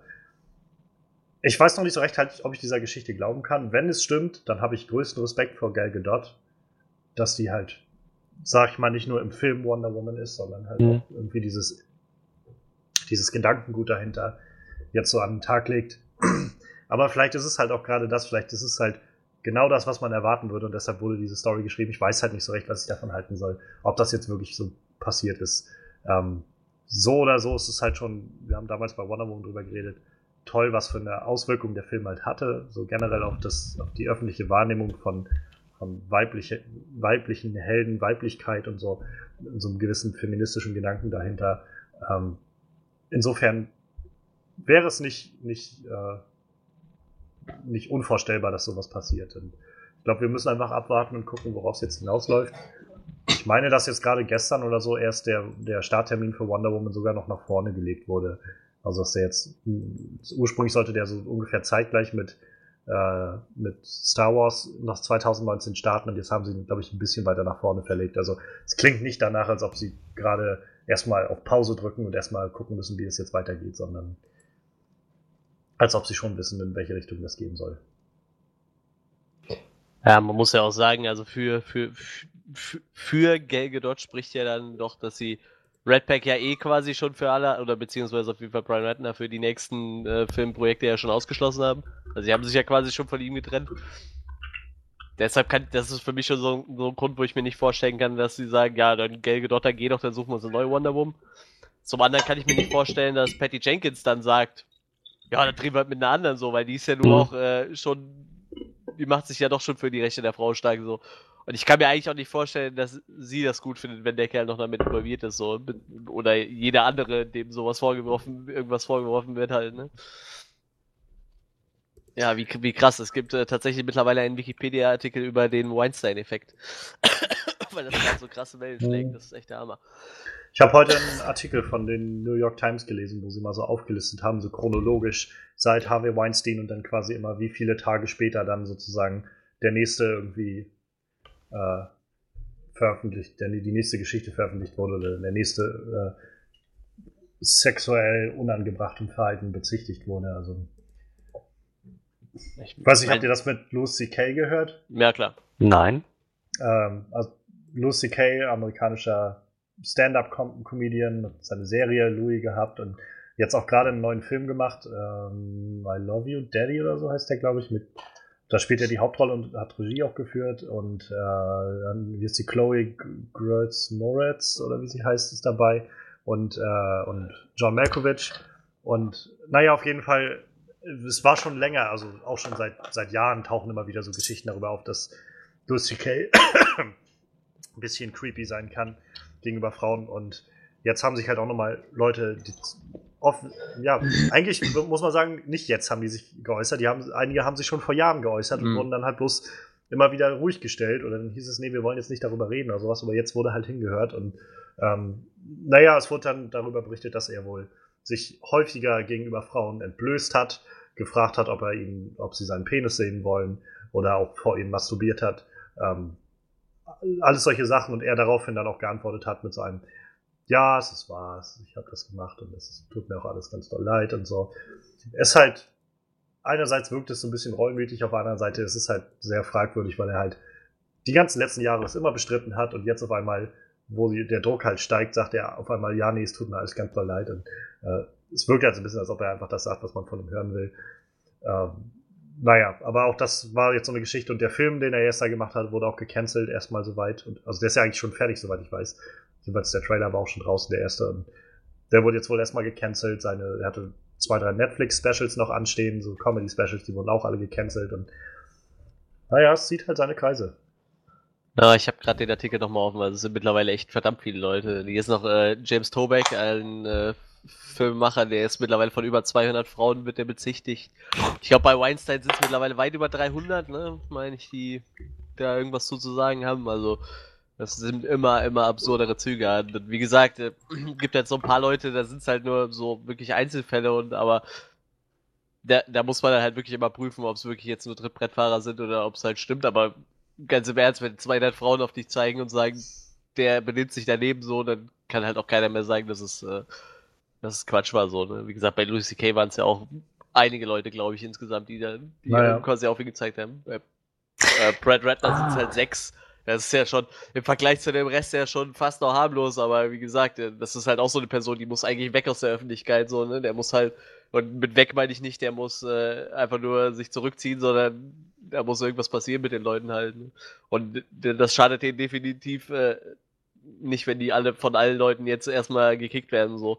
Bis halt alles geklärt ist auf jeden Fall, ne? Aber wie gesagt, wenn mal sechs Leute auf dich gezeigt haben und gesagt haben, der hat irgendwie mich belästigt etc., dann äh, sollte man schon davon ausgehen, dass was dran ist. Und wie gesagt, äh, Warner Brothers hat ja direkt ein relativ eindeutiges Zeichen gesagt und hat ja direkt alles andere mit ihm gecancelt, was nicht vertragsfest war. So, und wie gesagt, ich, ich gehe mal davon aus, im Falle eines Falles werden sie den auch mit Sicherheit oder Redpack halt noch aus Dings rauskriegen. Oder ich weiß nicht, er ist ja, er ist ja nicht der allein, alleinige Vorsteher von Redpack, ne? Ich weiß ja nicht, wer da noch mit drin hängt.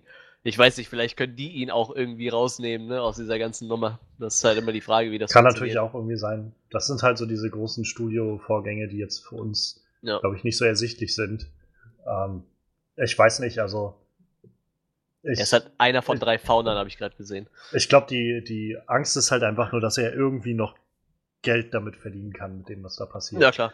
Und also ich weiß halt, das war, als das jetzt bei Screen Junkies alles passiert ist, die jetzt ja Gott sei Dank wieder da sind und sich zurückgemeldet haben und auch äh, da irgendwie lange erstmal drei Wochen oder so jetzt Auszeit hatten, um zu gucken, wie sie weitermachen wollen, ob sie weitermachen wollen. Da waren ganz viele Kommentare von Leuten, die halt gesagt haben, ich möchte halt eure Honest Trailer gerne weitergucken, aber nicht, wenn ich halt weiß, dass Andy Signor dabei halt noch irgendwie Geld bekommt, so. Dass der da irgendwelche Anteile dran hat und sowas. Und äh, sie meinten halt auch, das sind Sachen gewesen, die wir auch alle erstmal mit der Firma und so weiter alles klären mussten, weil solche Gedanken gehen dann natürlich schon durch den Kopf. Also, Ich muss ja ganz ehrlich sagen, also wenn die Leute wirklich ein bisschen Eier in der Hose hätten, ne, sei es jetzt ein Weinstein, ein Brad Ratner oder sonstige Leute, dann sollten die freiwillig ihre Koffer packen, so. Die sollten direkt auf alles, alles abtreten. Der Bra- äh, Brad Ratner müsste direkt hergehen und müsste sagen, hier, ich trete aus äh, Redpack aus, weil A hat Redpack jetzt eh schon einen echt beschissenen Ruf. Nur wegen ihm so. Die, die anderen Leute, die ja noch mit involviert sind, so, das, das können ja die, die besten, vernünftigsten Geschäftsmänner aller Zeiten sein, so, aber Das der Ruf ist Problem- halt erstmal weg, ne? Das Problem ist aber, glaube ich, dass die Leute das nicht sehen. So. Die Leute, Ja, sicher. also jemand zum Beispiel jemand wie Brad Ratner, es ist immer schwer, das zu beurteilen. Wir kennen diese Leute nicht. Wir haben noch nie ein Wort mit denen gewechselt. Es ist Ja, schwer, klar. das von außen irgendwie zu beurteilen. Aber ähm, den Eindruck macht es jetzt halt nicht, dass er wirklich, wirklich, sag ich mal, ge gewillt ist, sich da auf den Gedanken einzulassen, dass er andere Leute irgendwie bedrängt hat oder ihnen Unwohlsein zugefügt hat. Denn nach dem, was bei Brad Ratner rauskam, also hat er sich jetzt auch erstmal aus der Öffentlichkeit zurückgezogen und nur noch über seinen, seinen Pressemitteilung da verkünden lassen, dass er, äh, dass er im Prinzip, wenn sich dieser Trubel so ungefähr erstmal gelegt hat, dann äh, rechtliche Schritte gegen diese Leute einleiten will, die ihn da Sachen bezichtigen. So. Ja, vor allem werden diese Leute, das ist ja genauso wie so ein Weinstein, der, der wird dann keinen eigenen Vorteil drin sehen, wenn er jetzt aus seiner eigenen Produktionsfirma austritt. So. Ist halt so. Ja. Brad Ratner sieht er, hat er jetzt keinen Vorteil dadurch, außer er schützt halt diese Firma und die Leute, die sonst noch dran arbeiten. Wenn ihm was an denen liegt, dann wird er sich das vielleicht überlegen, aber theoretisch hat er ja selber keinen Vorteil dadurch. Aber theoretisch, wie gesagt, wenn, wenn die Eier in der Hose hätten, müssen die das eigentlich so machen, ne? Die müssen direkt sagen, komm, ich, ich, ich, ich, nehme mich selber raus, so, weil dann kannst du wenigstens die Firma und den Rest noch retten, irgendwie so. Ich glaube, bis die Weinsteins jetzt wieder, also bis, äh, wie heißt die Firma von Weinstein? Weinstein Wein, Company. Weinstein Company, genau. Bis, bis die jetzt wieder da sind, wo sie, wo sie vorher waren, das wird, Sicher, das wird eine Zeit aber dauern halt, ne? Die Frage ist halt, wenn du, wenn du in deinem Selbstverständnis an dem Punkt bist, wo du glaubst, ich habe nichts falsch gemacht in Ja, meinem ja, ganzen sicher. Leben nicht so. Mhm. Warum soll ich jetzt hier alles aufgeben, was ich mir Ja, in meinem Leben aufgebaut habe oder so? Ähm, das ist halt das große Problem. So. Aber dann, also ich meine, ja, Louis C.K. hat jetzt halt, wie gesagt, auch irgendwie gesagt, er, er sieht das ein, aber auch da musst du dich halt fragen, er hat jetzt irgendwie was, fünf Jahre oder, oder was ich, zehn Jahre gebraucht, äh, damit, damit er registriert, dass er Leuten nicht ungefragt seinen Penis zeigen soll. Oder, oder dass, dass wenn er, wenn er halt sagt, als Comedian, der da irgendwie Einfluss hat, äh, und irgendwem sagt, soll ich dir meinen Penis zeigen und die irgendwie was? Oder so, oder halt sich gezwungen fühlen, Ja zu sagen, dass das irgendwie nicht okay ist. Das, also, das verstehe ich halt immer nicht so. Muss man sowas sagen? Ist es so schwer davon auszugehen, dass man irgendwie einfach ordentlich miteinander umgeht oder wenigstens fragt, wenn man, also sich darüber Gedanken macht, so von wegen, hey, kann es sein, dass das vielleicht unangenehm ist für dich oder so? Was ist daran so schwer, frage ich mich immer. So. Das ist das, was ich nicht verstehe. Ja, aber, aber de de deshalb musste ich halt letzte Woche so ein bisschen lachen, als ich halt so gelesen habe, was Andy Dick so gemacht haben soll. Das war dann für mich schon wieder so, ich meine, wenn jetzt einer in der Öffentlichkeit seinen Penis rausholt, ungefragt, ist das schon sehr abstrus, aber wenn jetzt so ein Andy Dick hergeht und seine Schauspielkollegen ableckt, würde ich da, glaube ich, eher drüber lachen. So, klar ist das für die Person unangenehm, aber ich weiß nicht, das zeigt mir halt einfach nur, dass er ein durchgekleidter Typ ist, so. Das ist Naja. halt für mich wieder so eine ganz andere Chose von, von, von schlechtem Verhalten. Ja, aber es ging ja nicht nur darum, dass er irgendwie Leute angeleckt hat, es ging ja auch darum, dass er äh, Frauen mal irgendwo angegrapscht hat. Ja, ja, Und- das ist dann wieder was anderes so. Aber wie gesagt, äh, das waren wohl äh, vier Fälle, wo er Leute abgeleckt hat. So. Wo ich mir dann denke, ja gut, das ist halt nicht die feine englische Art so, aber der Typ ist ein bisschen durch so. Und das würde ich dem jetzt echt so, wenn es nur das gewesen wäre, hätte ich dem das einfach so verziehen, glaube ich. Naja, das, das fällt halt, dieses Ablecken fällt für mich zumindest nicht so in die Sparte sexuelle Belästigung, sondern Ja. einfach nur Belästigung. Ja, ja. Das, ist, das ist einfach nur so, Alter, war es schon mal was, bisschen was von Privatsphäre gehört? Ja, wie gesagt, und dann hast du halt so Fälle, wie ich habe das ja schon mehrmals gesagt, aber dann hast du halt so einen Lars von Trier, wo ja auch schon öfter gesagt wird, so, der Oh. kommt doch schon mal ohne Hose zum Set, so. Ja. Aber ich glaube, der hat halt auch nicht so die Absicht, damit Leute zu belästigen, so. Ich glaube, das ist, der, der ist, der hat halt einfach so einen leichten Dachschaden irgendwie. Das ist halt, da muss man dann wieder ein bisschen selektieren, aber wie gesagt, bei den anderen Leuten ist es ja sehr, sehr eindeutig, ne? Deshalb, äh, ich finde, da gibt's halt auch keine Grauzone mehr bei denen dann, ne? Wie gesagt, Weinstein, ein Redner, ein äh, Kevin Spacey, da, das ist keine Grauzone mehr, bei weitem nicht mehr. Das Ding ist halt, ähm, letztendlich liegt es ja auch nicht an uns, irgendwie den zu verzeihen. Ne? Also, wir können halt irgendwie sagen, ob wir, ob, ob welches Bild das irgendwie bei uns irgendwie erzeugt, bei den, über diese Leute, über diese Stars oder so. So wie, keine Ahnung, also, wie gesagt, letzte Woche schon, mich hat das irgendwie sehr, sehr geschockt, als ich das über Kevin Spacey gehört habe, so. Aber letztendlich liegt es nicht an mir, dem zu verzeihen für irgendwas. Verzeihen können dann nur die Leute, die halt irgendwie von demjenigen begrapscht wurden oder irgendwas. Ja, klar. So. Und insofern, letztendlich ist sowieso die Frage, was wir als Öffentlichkeit damit anfangen, ob wir jetzt, ob es das Richtige ist, dass wir irgendwie diese Leute einfach verdammen oder vielmehr damit anfangen, über diese Leute uns selbst, unser eigenes Verhalten vielleicht zu reflektieren und vielleicht zu fragen, hey, sollte ich vielleicht so mit Leuten umgehen oder, oder anders oder nicht? Oder ist das, was ich tue, eigentlich immer angemessen oder nicht angemessen oder so? Und ja, man kann halt irgendwie, so wie Andy Dick sich ja dann auch darauf versteift hat, einfach zu sagen, ja, die Leute sind einfach viel zu sensibel geworden heutzutage oder so. Ja, oder wir sind einfach in einer Zeit, wo Leute endlich mal aussprechen dürfen, in der, Ja. Wo, wie sie sich quasi schon seit Jahren gefühlt haben. So.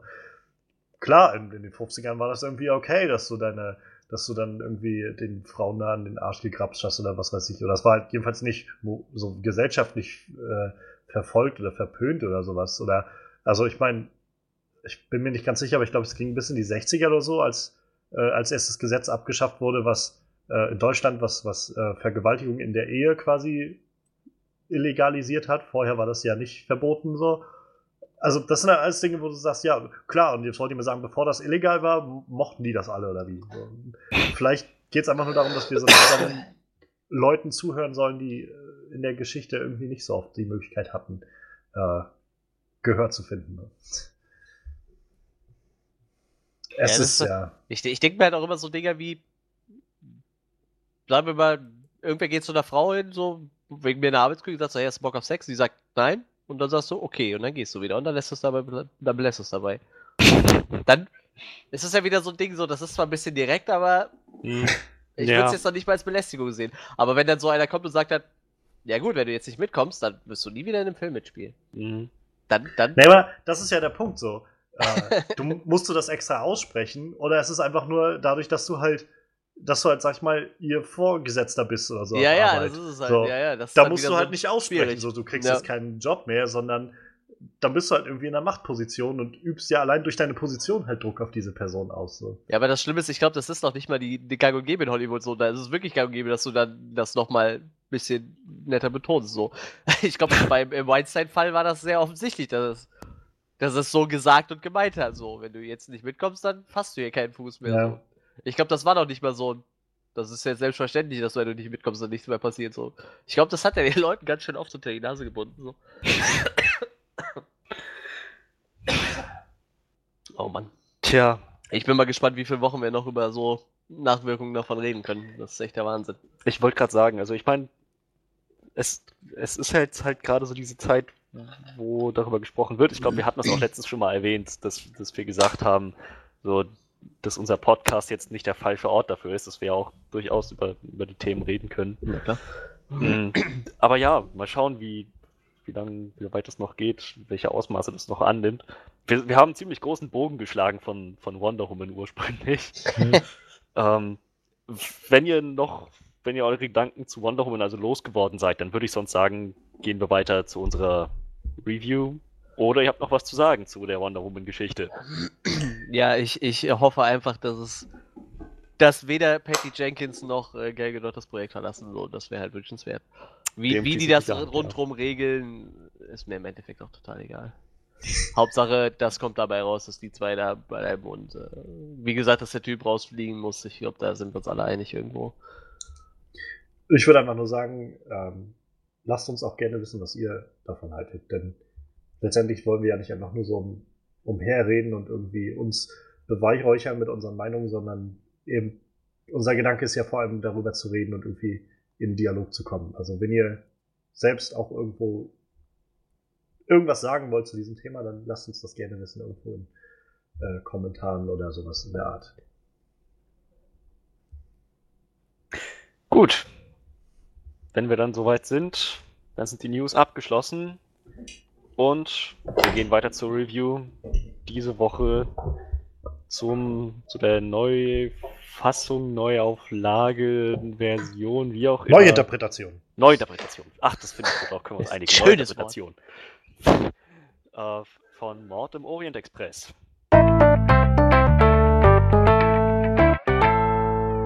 Ja, Oui. oui. oui. Ähm, ein sehr französischer Film. Nein, ähm, war Belgier. ich wollte gerade sagen, ja. Ich, ich kann mich erinnern, dass ich halt, ich, wir, wir gehen wahrscheinlich wie immer vor. Was haben wir erwartet? Hm, nein, Moment, warte, Moment. Ich, ich muss schon mal die, die Reihenfolge klar machen. Sagen wir erst, was unser Gesamteindruck war oder erst, Ja, was ja. wir erwartet haben? Lass Das uns machen wir so ab- mehr zusammen, oder? Genau, Mittlerweile. genau. Okay, also erstmal, vielleicht sammeln wir erstmal so die Eindrücke, die wir vom Film generell haben. Wie sind wir aus dem Kino rausgekommen? Ich kann für mich sagen, dass ich fand, das war ein, das war ein guter Film, so hat mich, hat mich auf jeden Fall unterhalten. Ähm, war auch interessant, aber es war halt immer für mich so gerade so der Grenze zu, naja, langatmig. So, die, die war sehr, sehr, sehr grenzwertig fand ich das, aber letzten Endes trotzdem irgendwie gut. Wie sieht's bei euch aus? Ja, also es ist tatsächlich, das ist halt ein richtiger Krimi-Film, muss man halt sagen, ne? Also, das ist halt kein Action-Krimi, das ist kein Thriller-Krimi, das ist wirklich ein klassischer Krimi und Mhm.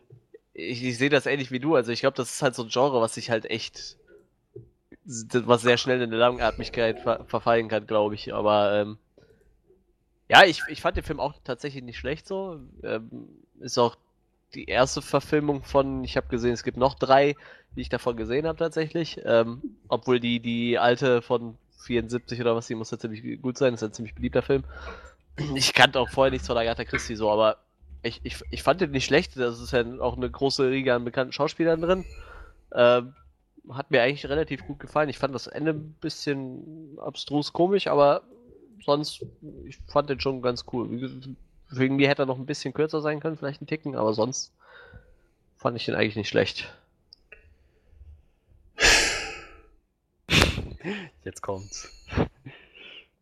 Ich weiß nicht, ich bin sehr zwiegespalten bei dem Film. Also es ist so, auf der einen Seite hat er echt tolle Momente, so, also echt, gerade diese ruhigen Momente waren irgendwie für mich sehr, sehr spannend, wo man irgendwie einfach gemerkt hat, was für ein wundervoller Cast da irgendwie zusammengetroffen ist.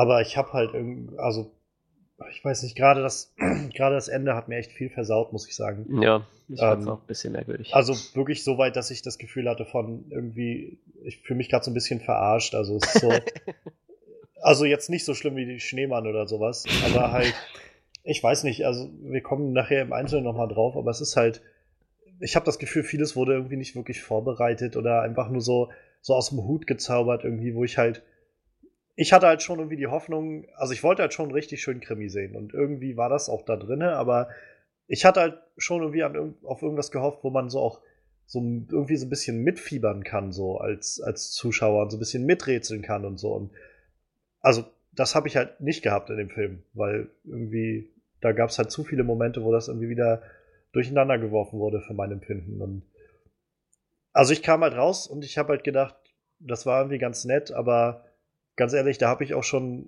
so Detektiv Conan-Filme gesehen, die irgendwie spannendere Krimis waren. So. Hey, aber da muss man auch sagen, der Schreiber ist echt gut.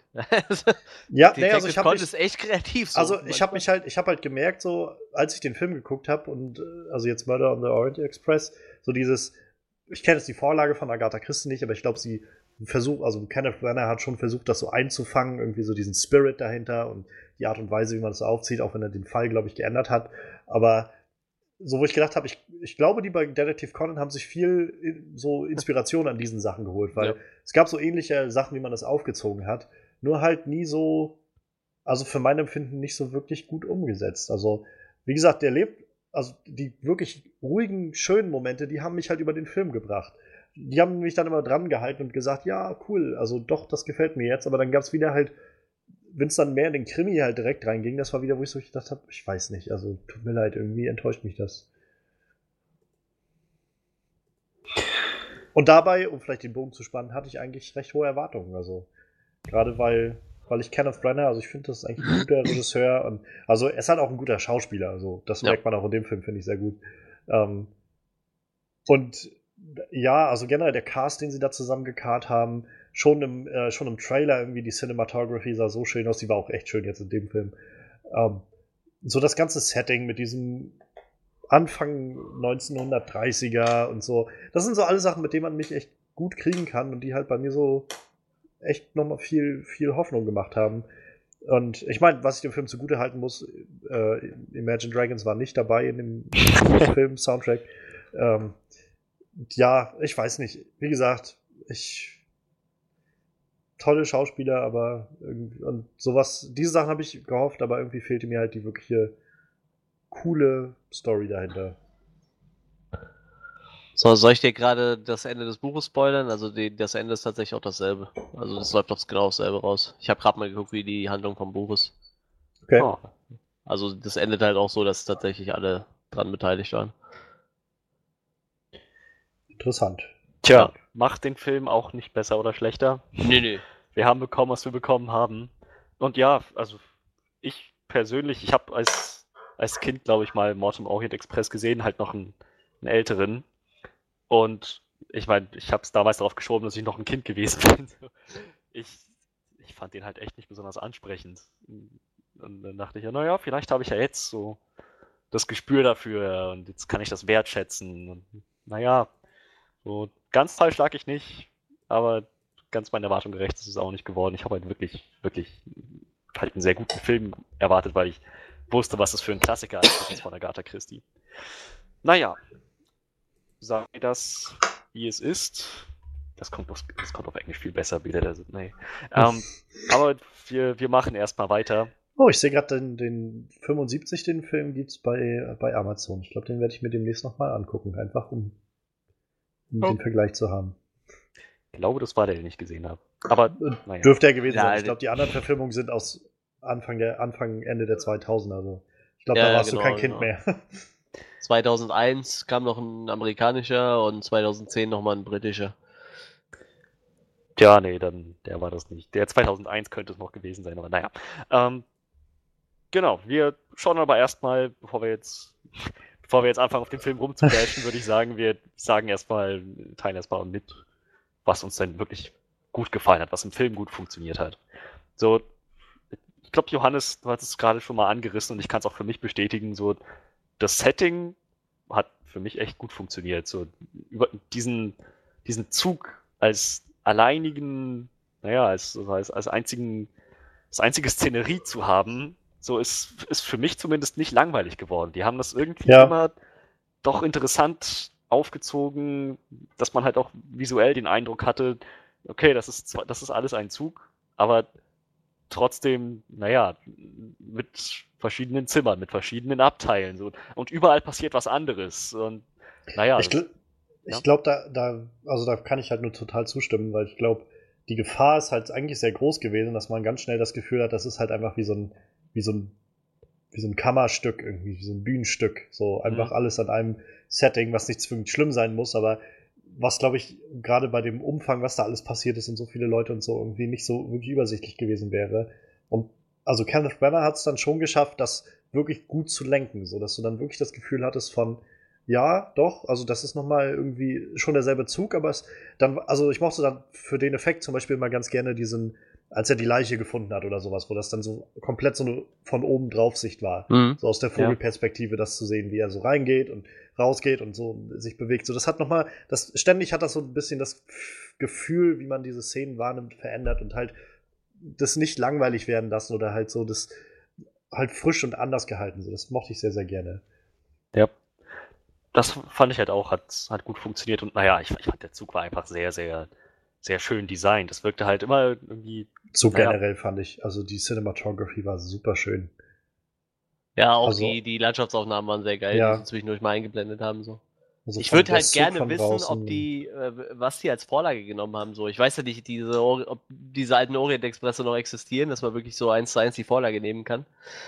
ich meine, die fahren ja schon ein paar Jährchen nicht mehr. Aber ähm, ich fand es echt cool und äh, ich wüsste halt auch mal gerne, wie viel Kulisse die da wirklich für gebaut haben. Ob die halt wirklich so einen Zug gebaut haben, weil bei dem Budget dürfte das ja wahrscheinlich drin gewesen sein, dass man wirklich so einen Zug auf ein Stück Schienen stellt und dann den halt, halt wirklich als Kulisse nimmt. So. Hätte mhm. mich halt interessiert. Ich habe da leider nichts drüber gefunden. So, ich hoffe halt äh, irgendwie, dass ich mal irgendwann ein Making-of zu Gesicht bekomme, aber mich ist echt interessiert, was sie da letztendlich gebastelt haben dafür. Wäre natürlich cool, wenn sie die ganze Zeit wirklich auf Schienen umhergefahren wären. So. Das wäre mhm. natürlich total lustig gewesen irgendwie. Das wird natürlich so einen Wackeleffekt dann äh, sehr, sehr einfach machen. So. Wenn du halt wirklich so Films, in, wirklich in einem wackelnden Zug filmen musst. Oh. Ja, Aber auch, auch so am Anfang fand ich zum Beispiel also diesen Einstieg so mit, mit Jerusalem irgendwie als Setting und so. Das, das, und auch dann dieser Bahnhof in der Türkei, wo er da war in Istanbul. So, das war alles so, das, das war so, wo ich noch gedacht habe, irgendwie, oh, das ist so richtig dieses Setting, was ich gerne haben möchte für diesen Film. So irgendwie so richtig mich in diese 30er Jahre entführen. So diese, allein wie er da über diesen, diesen Bazar halt irgendwie geht auf diesem Bahnhof. So, das fand ich super, super cool und einwirkend und so halt die Bilder dazu haben das so alles rübergebracht. Diese tolle Außenaufnahme von Istanbul mit all seinen Türmen und, und ja, und, und Moscheen und so. Und ich fand, das sah, war, sah alles total cool aus und war irgendwie genau das richtige Setting, wo man halt das, diese ganze Geschichte spielen lassen konnte, so, um das so zu etablieren. Ja. Tja, also, wie gesagt, das hat auch, das hat auch für mich echt, echt gut funktioniert. Irgendwie hatte ich sogar irgend, so ab einem gewissen Punkt das Gefühl, eigentlich möchte ich gar nichts anderes als das. So, eigentlich, die, so, jetzt habe ich mich schon so an diesen Zug gewöhnt, das ist irgendwie schon so heimelig geworden, dass ich denke, das ist, Eigentlich, ich würde mich jetzt echt, es würde mich gestört fühlen, wenn sie jetzt nochmal das, das Setting erweitern oder so. Es hat halt vollkommen ausgereicht, fand ich so. Es war, Ja, war, war genau richtig. Ich, ich hätte tatsächlich, als ich das gesehen habe, wie cool muss das gewesen sein, mit dem, wenn du mit diesem Zug mitgefahren bist. Von Istanbul durch bis, keine Ahnung, wo der gerne ist. Paris, Paris. glaube ich, ne? Es ist einfach, es muss einfach unglaublich cool gewesen sein zu der Zeit, einfach mit diesem Zug zu fahren. Ja. Es gibt wohl immer noch die Möglichkeit, diese, diese Zugverbindung zu nutzen. Es gibt wohl immer noch so ein paar, äh, so ein paar Anbieter, die so Fahrten organisieren über diese Strecke oder über die Teilabschnitte, die es halt noch gibt. Ich glaube, das, das ist bestimmt total atemberaubend, wenn du diese Strecke fährst. So. Kann ich mir nur vorstellen. Hat mir jetzt auch dieser Film nochmal vermittelt. Also, ich glaube, das ist schon echt eine spannende Strecke.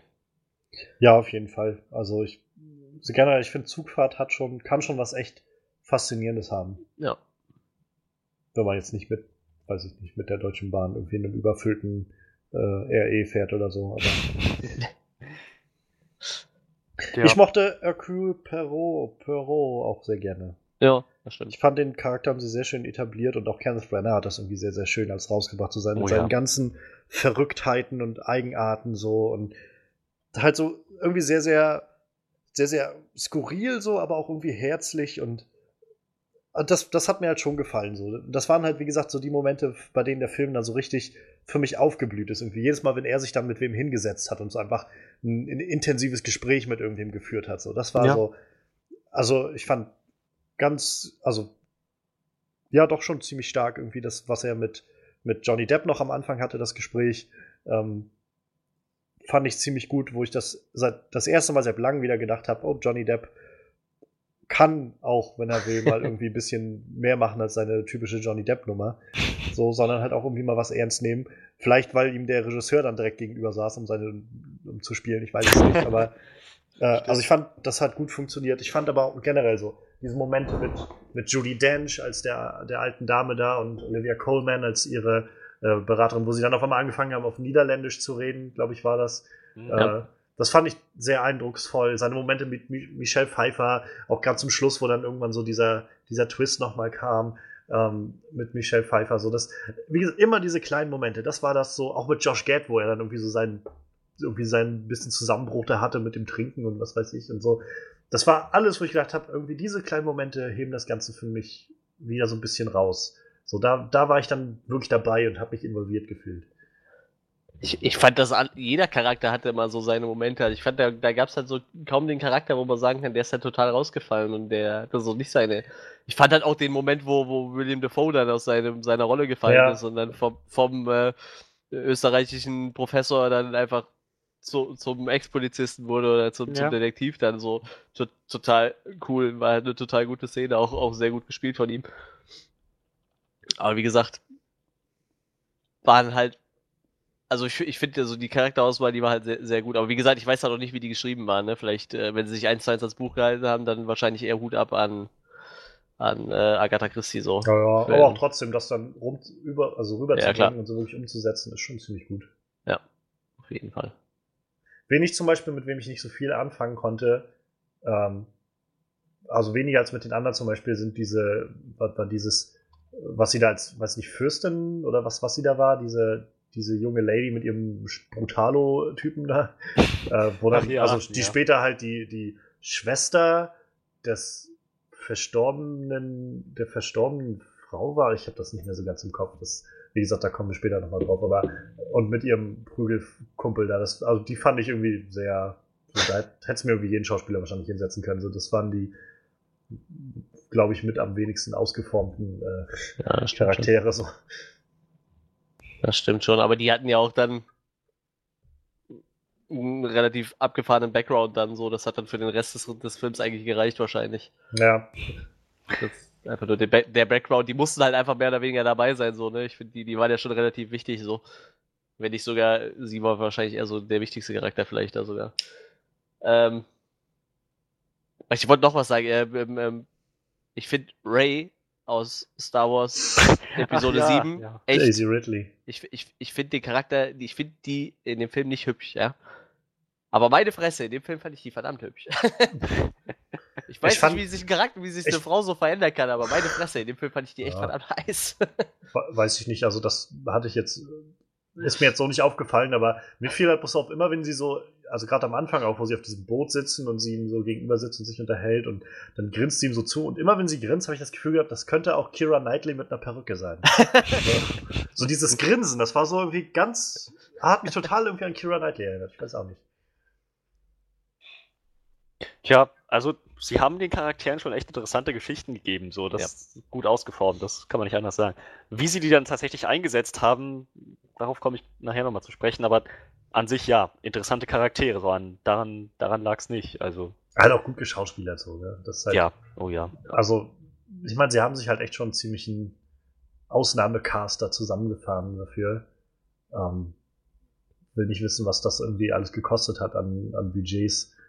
Ähm, aber schon, schon echt nett gewesen, also die mal alle so, vor allem dann halt immer auf so engem Raum irgendwie alle miteinander interagieren zu sehen. Und ähm, ich mochte halt dann auch irgendwie ganz am Schluss auch so, so seltsam es dann war, aber diese, diese letzte Abendmahlszene irgendwie, wie sie da alle zusammen am Tisch saßen, das war schon irgendwie interessant so. Und das war irgendwie nett, die alle auf einmal zusammen zu sehen. Und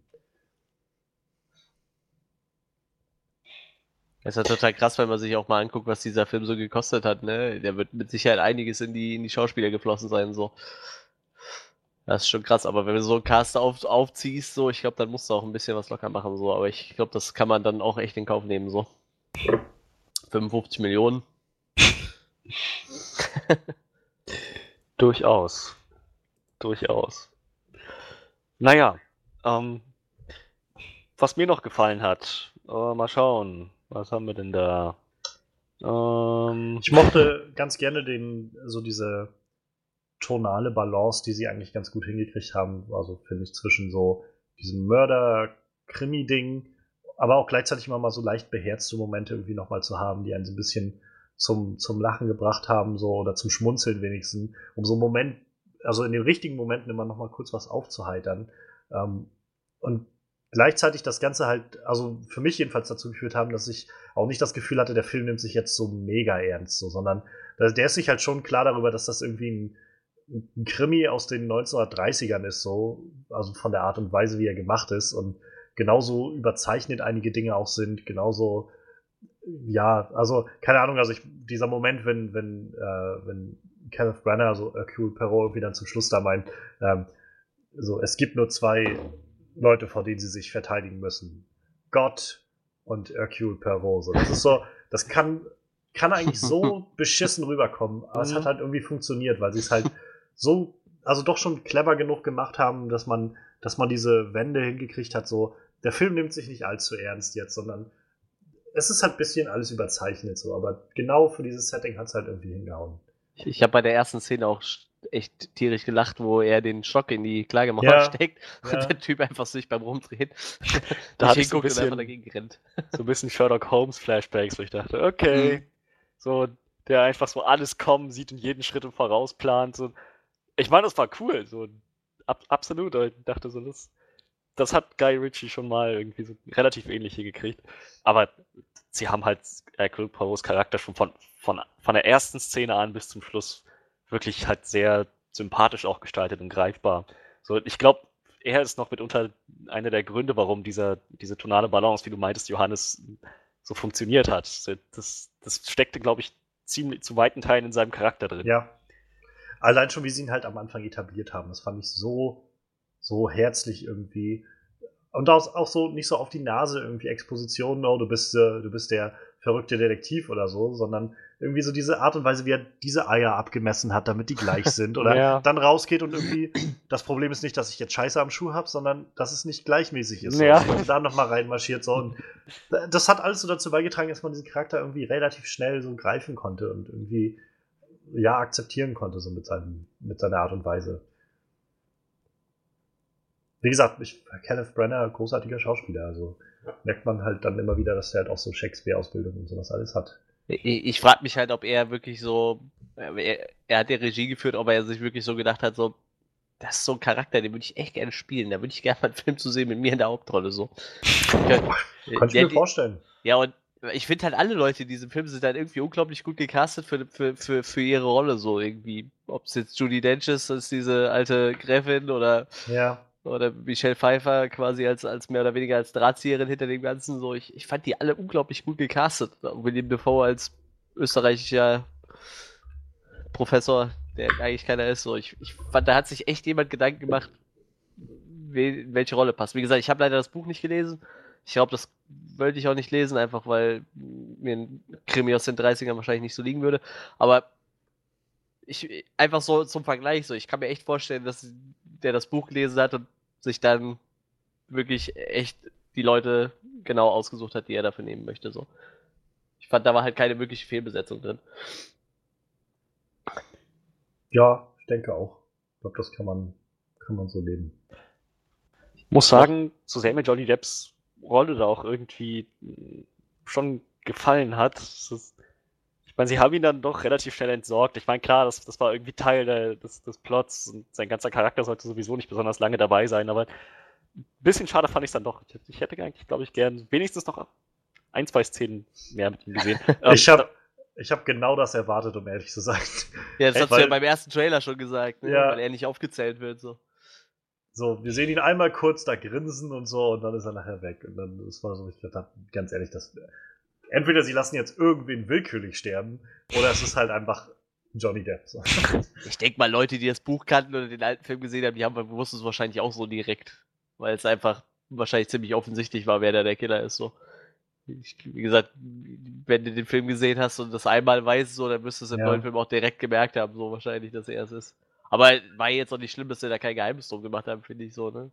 Nö, gesagt, dir, dir war es ja beim ersten Trailer direkt klar, weil er dir nirgendwo mehr aufgetaucht ist nach seiner einen Szene da und ich finde, das tat dem Film jetzt halt überhaupt keinen Abbruch so, ne, dass man halt vorher wusste, dass er halt der ist, der sterben wird so. Und Wie gesagt, wenn man, wenn man irgendwo ein bisschen was über den Film gelesen hat oder über das Buch, dann wusste man halt direkt, der ist der, der stirbt so. Auch ohne das Ende gelesen zu haben, aber das wird ja, ist ja relativ schnell klar, wer da stirbt. Ich mochte übrigens die Szene mit diesem ähm, Bäcker in Istanbul sehr, sehr gerne. Och, ich ich hab habe so, Cool, cool. ich hab so einen Hunger gekriegt in dem Moment. Ich dachte, ja, ich will, ich will einfach diese Fladenbrote, Dinger ne? essen. Oh ja. So richtig schön, richtig schön noch dampfen so aus dem, Ja. vom, vom Ofen, so vom heißen Stein. Ja, Richtig, das war echt schön. richtig schön. Und das meine ich halt, also das, was sie da am Anfang geschafft haben, so irgendwie die rüberzubringen, einfach nur mit dem, mit dem Einführen in diese, diese 30er Jahre Welt, so sehr schön. Weshalb ich, ich also ich glaube, um das mal ein bisschen weiter zu spinnen, das war ja so ein bisschen, war ja die Idee schon dahinter, dass man dann vielleicht auch ein Franchise draus ausziehen kann, weil Ja. Agatha Christie ja über, über diesen Charakter sehr viel Bücher geschrieben hat halt, ne? Hm. Aber und wie gesagt, ich finde, da ist halt auch gut Potenzial dabei. So, wenn vielleicht jetzt mal das nächste Setting wird ja dann nicht so, ich sag mal, nur in einem Zug zum Beispiel spielen, so und vielleicht hätte das echt Potenzial so. Wie gesagt, ich fand den Film jetzt halt auch kein Totalabsturz. So, klar, ich sehe das ähnlich wie Johannes. Das Ende war halt, also ich fand es halt nachher auch echt faul als Lösung, aber wie gesagt, ich weiß halt nicht, wie die anderen Bücher sind und ich glaube, ich würde mir doch schon in diesem Universum gerne noch so den einen oder anderen Film angucken. So. Einfach nur, um zu gucken, wie es sich weiterentwickelt halt. Ne? Und wie gesagt, wenn die mit dem nächsten Cast wieder so ein gutes Händchen haben, so, kann, wird er mit Sicherheit auch seine Momente haben. Tja, naja, ich meine, eine Filmreihe, ich, ich glaube, es war eine Filmreihe, die es schon halt gab, m, über, oder zumindest mit Hercule Poirot, ich weiß nicht, 70er, so wie ich das in Erinnerung habe, war das 70er, 80er irgendwie um den Dreh. Jedenfalls gab es mehrere Filme mit Hercule Poirot, definitiv. So, ich kann mich halt erinnern, dass ich noch weitere Filme gesehen habe, oder vielleicht waren es auch Ah, ich- Episoden ich von seh's Serien, ich glaube es aber nicht. Ich glaube, das waren Äh, Filme. tatsächlich eine britische Mystery-Drama-Television-Serie, die läuft von 89 bis 2013 lief die. Boah, In 13 Staffeln sogar. Krass. ich glaube aber nicht, dass es das war. Ich glaube, der, der, ich glaube, der Mord im Orient Express kam auch erst 2010, der in der Reihe war. Nee, aber da, nee, das, das ist hier tatsächlich einfach nur eine Fernsehserie, die über 13 Staffeln lief, die sich um diesen äh, Hercule Perot dreht. Naja, Oh Aga Ja. Agatha Christie's Poirot heißt Genau, die, genau, genau. hieß die Serie. Genau. Ja, ich, ich meine, es gab aber schon davor. Wie gesagt, ich, es sah sehr nach 70er aus. Ähm, Ja, da gab es auf jeden Fall den einen Film, ne, diesen bekannten Mord im Orient Express. den, aber es gab auch noch, es gab auch noch andere Filme mit Hercule Poirot. Ich habe ja, noch einen anderen Film mit gesehen, Sicherheit, mit Sicherheit. wo er halt auch, wo, wo- was mir gerade in Erinnerung geblieben ist, wo er nochmal richtig explizit betont, er ist kein Franzose, er ist Belgier.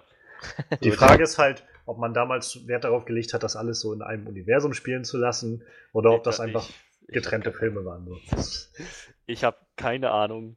Aber jedenfalls haben sie es haben sie's schon mal gemacht, irgendwie, Hercule Poirot aus diesem Mord im Orient Express auch mal, naja, halt in anderen Sachen spielen zu lassen. Ähm, dementsprechend, also Also könnte das so- funktionieren, wenn sie es denn jetzt machen. Ich glaube, ich, darauf kommt vielleicht nochmal zu sprechen. Ich weiß nicht, ob die das jetzt wirklich durchziehen. So ein Agatha Christie-Universum uni so aufmachen. Das Ende hätte es hergegeben. Er hat ja dann auch seinen neuen Fall bekommen, irgendwie. So. Naja, das Ja, wird ja, sich dann. äh, der Herr, ähm, ich habe gerade seinen Namen schon wieder, Kenneth, Kenneth Branagh hat ja auch, hat das ja schon, scheiße, die hieß anders. Egal, der Hauptdarsteller hat das ja schon so ein bisschen angedeutet, dass er gerne mehr Geschichten aus diesem Universum erzählen möchte, so. Aber äh, ich wo du es mein, gerade sagst, es kommt tatsächlich durchweg immer wieder äh, Fernsehfilme und Kinofilme aus diesem Universum so.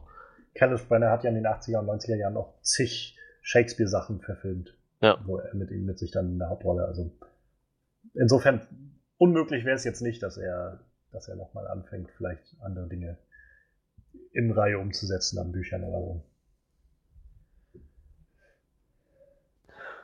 Tja, also weiß nicht, wie es euch geht, aber ich denke, ich bin durch mit den Sachen, die mir gut gefallen haben.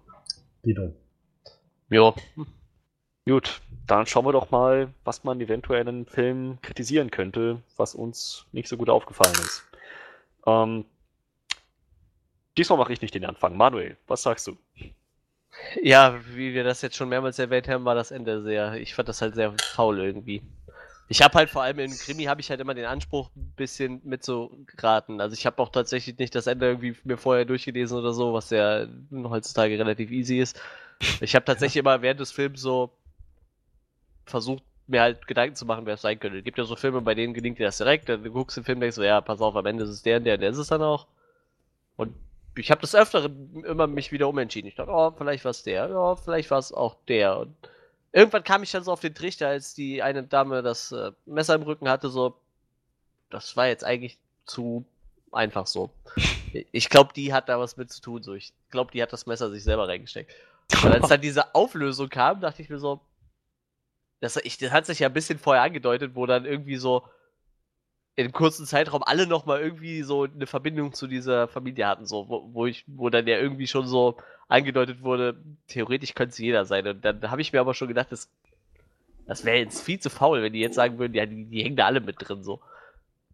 Und dann kam es halt so, hängen alle mit drin und jeder hat einmal auf ihn eingestochen, damit auch irgendwie jeder mit dran schuld ist oder so. Keine Ahnung, das wurde ja nicht mehr so wirklich erklärt, aber das war wahrscheinlich so der, der Hintergrund so, dass irgendwie alle eine Teilschuld bekommen so. Ich glaube, es ging vor allem darum, dass sie alle Rache nehmen können. Irgendwie. Ja, oder das, oder mit abschließen irgendwie auch das. Also ich weiß nicht, ich kann das, also es ist so ziemlich dasselbe bei mir gewesen und das stört mich tatsächlich sogar sehr, sehr an dem Film, weil ich halt das Gefühl habe, dass man, keine Ahnung, also wir haben irgendwie gesehen, wie Hercule Poirot halt von, von Szene zu Szene ist immer und irgendwie von Hinweis zu Hinweis und bei jedem Hinweis irgendwie so tausend Sachen an Extrawissen rausgeholt hat, die, die du als Zuschauer halt niemals wissen kannst. Ja. So, und auf einmal, oh, das und das und das und übrigens das und das und das und das. So, und das ist halt irgendwie faul, so für mein Empfinden. Das ist halt, das hat halt für mich nicht viel mit Deduktion dann zu tun, der Umstand. Es ist einfach nur irgendwie, okay, er weiß scheinbar einfach tausend Sachen über diese, diese eine Sache. So, zum Glück hat das damit alles zusammengehangen. Und um, das wurde halt von Szene zu Szene mehr so. Und irgendwie jedes Mal, es wurde irgendwie gut aufgebaut. Jeder von denen hätte irgendwie ein Mordmotiv gehabt, natürlich. Ähm, sie haben noch extra angefangen, so von wegen, zu welcher Uhrzeit warst du da und da und da und so. Das war halt, wo ich gedacht habe, irgendwie, ja, vielleicht sollte man, das ist vielleicht unser Anhaltspunkt, dass wir so langsam das auch als Zuschauer so ein bisschen eingrenzen können auf einen bestimmten Zeitpunkt und der kann es aber nicht gewesen sein und sowas so, sondern, naja, darum ging es halt nicht. Es ging halt darum, uns irgendwie so ein bisschen in die, in die falsche Fährte zu locken, was auch nicht zwingend schlimm ist, aber halt alles immer so zu machen mit so einem, ja, der, der weiß das halt einfach und zaubert so alle Antworten irgendwie aus dem Hut daraus. So, halt ohne das, weiß ich, bei, wenigstens bei Sherlock, jedenfalls bei den früheren Staffeln, so Staffel 1 und 2, hattest du es ja noch so, dass er dann wenigstens seinen Deduktionsweg irgendwie erklärt hat, so wie er halt von dem, was er da gerade sieht, irgendwie dahin kommt, was er gerade festgestellt hat oder sowas. Aber sowas hast du halt in, der Se in dem Film jetzt nicht gehabt. Das war halt einfach nur so ein, oh, scheinbar wusste er gerade darüber Bescheid über diese Sachen so. Und ab und an hat er seinen coolen Trick gemacht und dann wusste er auf einmal genau, dass er, welche Buchstaben er für, auf dieser Nachricht ausfüllen muss oder so, oder wie das und das dahin ge gehört und, und da reinpasst ins Bild. Und ja, und ab einem gewissen Punkt war mir dann aber auch, also immer mehr, nachdem quasi immer mehr rauskam, so, oh, und sie haben bei denen da mitgearbeitet und sie waren irgendwie die Gouvernante bei der, bei der Familie, oh, und sie waren irgendwie der, der und der und äh, sie waren der Chauffeur von denen und sowas. Das war alles, wo ich gedacht habe, irgendwann, also entweder ist das ein verdammt großer Zufall, dass die alle auf diesem Zug gelandet sind und sich nicht wiedererkennen gegenseitig. so, hast du nicht damals bei denen gearbeitet? So, ähm, ah, ja, hey, so. Oder sie arbeiten halt irgendwie alle zusammen. Und das war, man, war mir dann irgendwann, ja, so, so kurz vorm letzten Drittel war es mir dann irgendwie, oder hat, hat sich das, finde ich, sehr angedeutet. Ja, eben. Und das ja, dann halt diese Auflösung. Wie gesagt, dass sie jetzt irgendwie alle das zusammen gemacht haben, mein Gott, hätte man das irgendwie besser aufgezogen, aber auch was sie dann irgendwie aus Hercule Poirot gemacht haben, dass er halt so, okay, dann, dann werde ich jetzt hier mal irgendwie ein Auge zudrücken und fertig so fand ich zum Beispiel total scheiße. Das ist so, also ich verstehe nicht, was das soll. So, die Leute haben trotzdem jemanden umgebracht. Und einfach, und er, alles, was er sagen musste, war irgendwie, ah, okay, ich habe jetzt gesehen, dass ich meinen moralischen Kompass etwas neu justieren muss. Ja. Das wurde, es wurde nicht einmal irgendwie vorbereitet oder sowas. Es wurde am Anfang einmal gesagt, dass er meint, irgendwie, es gibt nur äh, richtig und falsch so ungefähr. Und das war's. So, okay, darauf hätte man aufbauen können. Aber darauf wurde nicht aufgebaut. Es wurde nicht aufgebaut, dass er irgendwie mit sich hadert, irgendwie, was jetzt hier richtig ist oder wer hier der wirkliche Verbrecher ist oder sowas. Darum ging es ja auch gar nicht. Es ging nicht, äh, in dem Fall jetzt nicht darum zu beweisen, dass Johnny Depp der, der andere Typ da ist, der, der Mörder von denen und Entführer oder so, sondern es ging jetzt darum aufzulösen, wer, das, wer die umgebracht hat. So. Und sicherlich mag sein, dass die alle ein gutes Motiv hatten, aber das ist trotzdem irgendwie, finde ich, keine, also für meine Empfinden jedenfalls keine Rechtfertigung, einfach zu sagen, gut, dann, ich bin Detektiv, die haben den alle umgebracht. Sie haben wahrscheinlich damit recht gehabt. Gut, Leute, ich bin raus. So. Das fand ich zum Beispiel richtig scheiße. Das hat, das hat mir den Film nochmal richtig versaut, weil das nicht vorbereitet war und auch so irgendwie, also selbst wenn du es du musst es richtig vorbereiten, für, mein, für mich jedenfalls, damit ich das wirklich akzeptieren kann. Aber das war halt weder gut vorbereitet noch irgendwie gut, gut umgesetzt in dem Moment dann. Tja, also ich, ich bin eigentlich, was so diesen moralischen Kompass angeht, ich, ich kann mir schon ein Ende vorstellen in dem Film, in dem das, wie das halt funktioniert hätte, aber wie du schon meintest, sie hätten das echt irgendwie besser vorbereiten müssen als, naja, eigentlich haben sie, eigentlich haben sie echt nichts gemacht, was, was irgendwie darauf hätte hindeuten können, dass er noch zu dieser Erkenntnis letzten Endes kommt. Dass es halt nicht nur richtig und falsch. Wenn das überhaupt die Erkenntnis gewesen ist. Wirklich in Worte gefasst haben sie es jetzt auch nicht nochmal, ne? Naja, nö, aber er sagte ja einfach nur sowas wie, ähm, also ich sehe hier keine Mörder, so. Ich sehe hier bloß Opfer, so ungefähr hat er das, glaube ich, gesagt gehabt. Naja, naja. Was ich halt, wo ich halt finde, das stimmt nicht so. Also, das trifft halt irgendwie nicht zu, was, was er da jetzt labert. So. Ähm, ich, okay, ja, das ist wahrscheinlich dann eine, eine, eine also, sind sie Frage. sind sie Opfer? Ja, aber sind, sie sind auch alle Mörder. Also, sie haben sich einen gezielten Mordplan gemacht, um jemanden umzubringen. Ja, korrekt, aber ja, bevor wir jetzt weiter in Diskussionen eintauchen, ab wann Mord gerechtfertigt ist oder nicht. Ich meine, so Mörder in dem Sinne zu sagen, naja, unschuldiges Leben ausgelöscht zu haben, sind sie nicht. Wahrscheinlich wollte er das damit sagen. Mörder, Mörder heißt eigentlich, dass man jemanden umbringt. So. Und nur weil er nicht unschuldig war, gibt das denen nicht das Recht, einfach jemanden umzubringen. Ja, ich, also ich, ich würde Jedenfalls für mich nicht. Jedenfalls, das sind Dinge, die mich halt stören daran, wenn ich das halt sehe. Und das, und das halt nicht mal irgendwie gut aufgearbeitet wird. Wenn Sphinx darüber, darauf aufgearbeitet wird, dass er halt in den inneren Zwist mit sich kommt und irgendwann schweren Herzens diese Entscheidung trifft oder sowas, dann kann ich das vielleicht noch irgendwie akzeptieren. Aber so war ja, das jetzt wirklich ja, nur so ein, ist, das dass dem Zuschauer vermittelt wird, nee, eigentlich war das ja auch nicht so schlimm. Siehst du, er hat es jetzt auch gecheckt, ganz zum Schluss, dann hat er doch noch den, hat es einmal Klick gemacht und er hat gesehen, ah, ihr seid eigentlich voll chillig. Da hilft es mir halt, da hilft's mir halt auch nicht, dass, äh, dass Michelle Pfeiffer, so gut sie halt ist in dem Film, dass sie dann auf einmal halt sich die Knarre an den Kopf hält und sich erschießen will und er dann damit sieht, oh, sie wollen mich nicht umbringen, sie sind halt doch keine Mörder. So, nein! So, das, das ändert für mich an der Tatsache nichts, dass sie da trotzdem jemanden umgebracht haben. So. Und, und das halt nicht weiter aufgegriffen wird und einfach abgetan wird mit so einem, ja, so ist es dann. Also, ich, ganz ehrlich, ähm, ich fand diese, die, letzten Endes die, diese Einsicht, die er gekriegt hat, also die Einsicht an sich, so dass letzten Endes war das gerechtfertigt und, und alles irgendwie mit rechten Dingen zugegangen. Ich finde damit, ähm, dem stimme ich zu, so auf jeden Fall. Aber du hast es gerade eben schon angesprochen. Ich hätte mir gewünscht, dass die das irgendwie vorbereiten. Mhm. So, dass das wirklich ein Konflikt dann zu sehen ist, statt dass, naja, dass alles so irgendwie sich fürs Ende aufgespart wird. Und es wirkte halt so sehr, hm, es, es wirkte nicht natürlich im Charakter von Hercule Poirot. So, alles, was sie vorbereitet haben, war nämlich genau das, dass er gesagt hat, es gibt richtig und es gibt falsch. Und naja, er steht für das Richtige ein. So immer, prinzipiell. Das ist, das ist sein, sein, sein Grundprinzip. Und naja, dann, dann kam das irgendwie schon aus dem Nichts, diese, dieser Sinneswandel. Fand ich auch. Naja. Wäre vielleicht so für den dritten Teil was gewesen, wenn man vorher vielleicht in dem Teil schon mal gemerkt hätte, dass er so manchmal von seinen Prinzipien etwas abweichen muss. Aber sowas gab es in diesem Film einfach gar nicht. So. Wenn das jetzt vielleicht der dritte Teil gewesen wäre und irgendwo in den Teilen davor wäre schon mal was ähnliches vorgefallen, hätte man das vielleicht eher nachvollziehen können, wie er da gehandelt hat. Also aus seinem Charakter aus natürlich. Ob ja. man das jetzt für gerechtfertigt hält oder nicht, wann wer Selbstjustiz ausübt, ist ja immer eine andere Frage, aber nur mal rein aus seinem Charakter gesehen so. Tja, also auch mal ab von, von seinem Sinneswandel am Schluss, ich fand es auch echt enttäuschend, wie sie dann gesagt haben, es waren alle. Das, selbst wenn man als Zuschauer noch irgendwie den, so diesen Drang gehabt hätte zu rätseln, okay, wer ist es jetzt, wer kommt in Frage, oh, ah, irgendwie puzzelt man das zusammen, am Ende waren es alle. Das ist so einmal, einmal das und, und dann halt, wie du schon meintest, Johannes, diese ganzen Sachen, so, so viele Informationen, die da reingestreut wurden, am Ende zum Tageslicht kamen, die halt nirgendwo sonst hätten deduziert werden können. So, das, war, das war echt ziemlich, ziemlich lahm, fand ich. Hat mich auch enttäuscht, kann ich nicht anders sagen.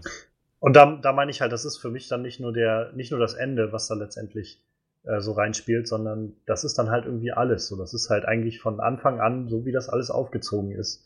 Äh, die, der ganze Plot basiert ja eigentlich darauf, dass er eigentlich von Hinweis zu Hinweis geht und ja, ein gutes Auge hat, aber ständig irgendwelche neuen Informationen aus dem Hut zaubert. So, das, nee, das fand ich halt einfach nicht, überhaupt nicht reizend so. Das hat mich überhaupt nicht mitgenommen irgendwie und hat mich dann, wie gesagt, das hat mich immer wieder rausgezogen und dann der Ausgleich waren dann die ruhigen Momente, wo er dann wirklich wen verhört hat oder so. Tja, weiß nicht, wie es euch geht, aber für mich war dieser Ausgleich irgendwie, mh, hm, naja, ich will nicht sagen, hat hat alles wieder gut gemacht, aber hat, hat schon irgendwo gereicht, um ihr letztendlich das Gefühl zu geben, naja, war doch, war doch eigentlich, war doch ganz okay. Hey, doch, ich, ich, ich mag halt so, wie gesagt, so Krimi gucken und dann ein bisschen Rätseln dabei. So. Und das konnte ich bei dem Film bis dahin halt ganz gut, aber wie gesagt, dann kommt halt so ein echt absurdes Ende bei raus. Das ist natürlich so ein Krimi besteht halt auch aus einem Ende und das Ende, das muss halt genauso stimmig sein wie der Rest, ne? Und ich glaube, das ist aber bei jedem Krimi so, wenn dich das Ende enttäuscht, so, dann, dann, dann haut das so den ganzen Film irgendwie raus. Kannst du dir zwei Stunden Krimi angucken, der kann bis dahin das spannendste und beste gewesen sein, was du jemals gesehen hast, und dann kommt ein Ende und du denkst dir doch, boah, echt jetzt? Ist das so ernst? Das ist bei Serien ja genauso, weißt du, du guckst ja irgendwie so x Staffel von der Serie, dann denkst du dir irgendwann nur, meine Fresse, was ist das für ein faules Ende, so. Naja, bei Serien hast du halt noch das Ding, dass sich da über mehrere Staffeln und Jahre noch Erwartungen aufbauen können. Naja. Ja, und, da, dann versauen sie das Ende trotzdem, so, weißt du? Ja, ja das, dann ist es besonders schlimm. Aber auch in dem Film war das halt echt nicht, nicht sehr befriedigend. Und davon ab, also, du, du hast es vorhin schon gesagt, Manuel, das kann immer mal, das kann schnell passieren, dass, dass so ein Film, ähm, so, so ein Krimi-Drama in die langweilige Richtung abdriftet. Ja. Und, naja, das, das ist halt echt für mich passiert. Ich meine, das einzige, was, was war das letzte Krimi-Drama, das wir gesehen haben? Das war doch hier ähm, die, die Verführten. Kann das sein? Äh, ich weiß nicht, ob ich das als Krimi-Drama bezeichnen würde. Also ein Krimi war das, fand ich jetzt nicht so wirklich. Es war auf jeden Fall ein Drama. Ein Drama war es ja. Ja, das Problem Definitiv, ist. Aber Krimi-Drama ist ja auch eigentlich so, also für mich persönlich wäre das jetzt auch nicht mein Genre, was ich bevorzugen würde. So Thriller, Krimi mag ich sehr gerne, so oder ein bisschen actionlastiger gibt ja auch mit Krimi-Elementen, aber so reine Krimis würde ich mir nicht angucken. Ich bin auch keiner, der sich einen Tatort angucken würde, so einfach prinzipiell, weil ich weiß, das ist nicht so unbedingt was für mich. Deshalb hatten wir, glaube ich, auch nicht so viele, oder? Ich, also, weiß ich nicht. Ist bei mir immer so naja, das letzte Genre, was so in meinen. Ich, ich glaube, das Ding ist aber auch, dass so viele Krimis gar nicht gemacht werden. Also, das ist halt eher so ein, so ein Fernsehding. Ja, genau, ich. genau. Ja. Ähm, weshalb ich mich ja eigentlich auch hier den gefreut habe auf Murder on the Orient Express, weil eben das nicht so oft ist, dass du mal so einen wirklichen, so einen wirklichen Krimi halt mal im Kino hast. Sondern so, weiß ich, also wenn ich jetzt zum Beispiel Sherlock finde ich zum Beispiel, wenigstens die ersten zwei Staffeln sind halt sehr, sehr krimilastig, wo es halt vor allem darum geht, irgendwie ähm, mit, mit Deduktion und sowas Fälle aufzuklären und das halt auf eine spannende Art und Weise aufzuziehen. Sowas habe ich im, Fern im Kino halt schon ewig nicht mehr gesehen. Selbst die Sherlock Holmes-Filme, die halt jetzt ein paar Jahre zurückliegen, das hat jetzt nicht wirklich Krimi in dem Sinne so. Das ist halt irgendwie Sherlock Holmes als Setting, um, um äh, um irgendwie nettes, nette Actionsequenzen irgendwie einzubauen, so. ähm, was aber nicht zwingend Krimi ist, so. Was nicht zwingend schlimm ist, nur haben wir so, habe ich das Gefühl, lange keinen wirklichen Krimi mehr ja, ähm, im, halt, im Kino ja. gehabt, so. Und insofern hätte ich das eigentlich schon gerne gesehen, weil ich, also ich finde das eigentlich sehr spannend. Wie gesagt, Detektiv Conan mag jetzt Anime sein, aber habe ich ja. immer super spannend gefunden. Weil das halt genau diese Krimi-Art und Weise ist, die man so, so, man zieht das auf, man wirft irgendwie ein paar Verdächtige rein, aber macht halt auch einen spannenden und kreativen Fall daraus, der halt nicht endet mit irgendwie alle waren's oder so, oder halt ja. äh, irgendwie dann zum Ende nochmal rausfordert, dass Colin sagt, nee, weißt du was, ihr, ihr habt zwar wen umgebracht, aber haut ab. So.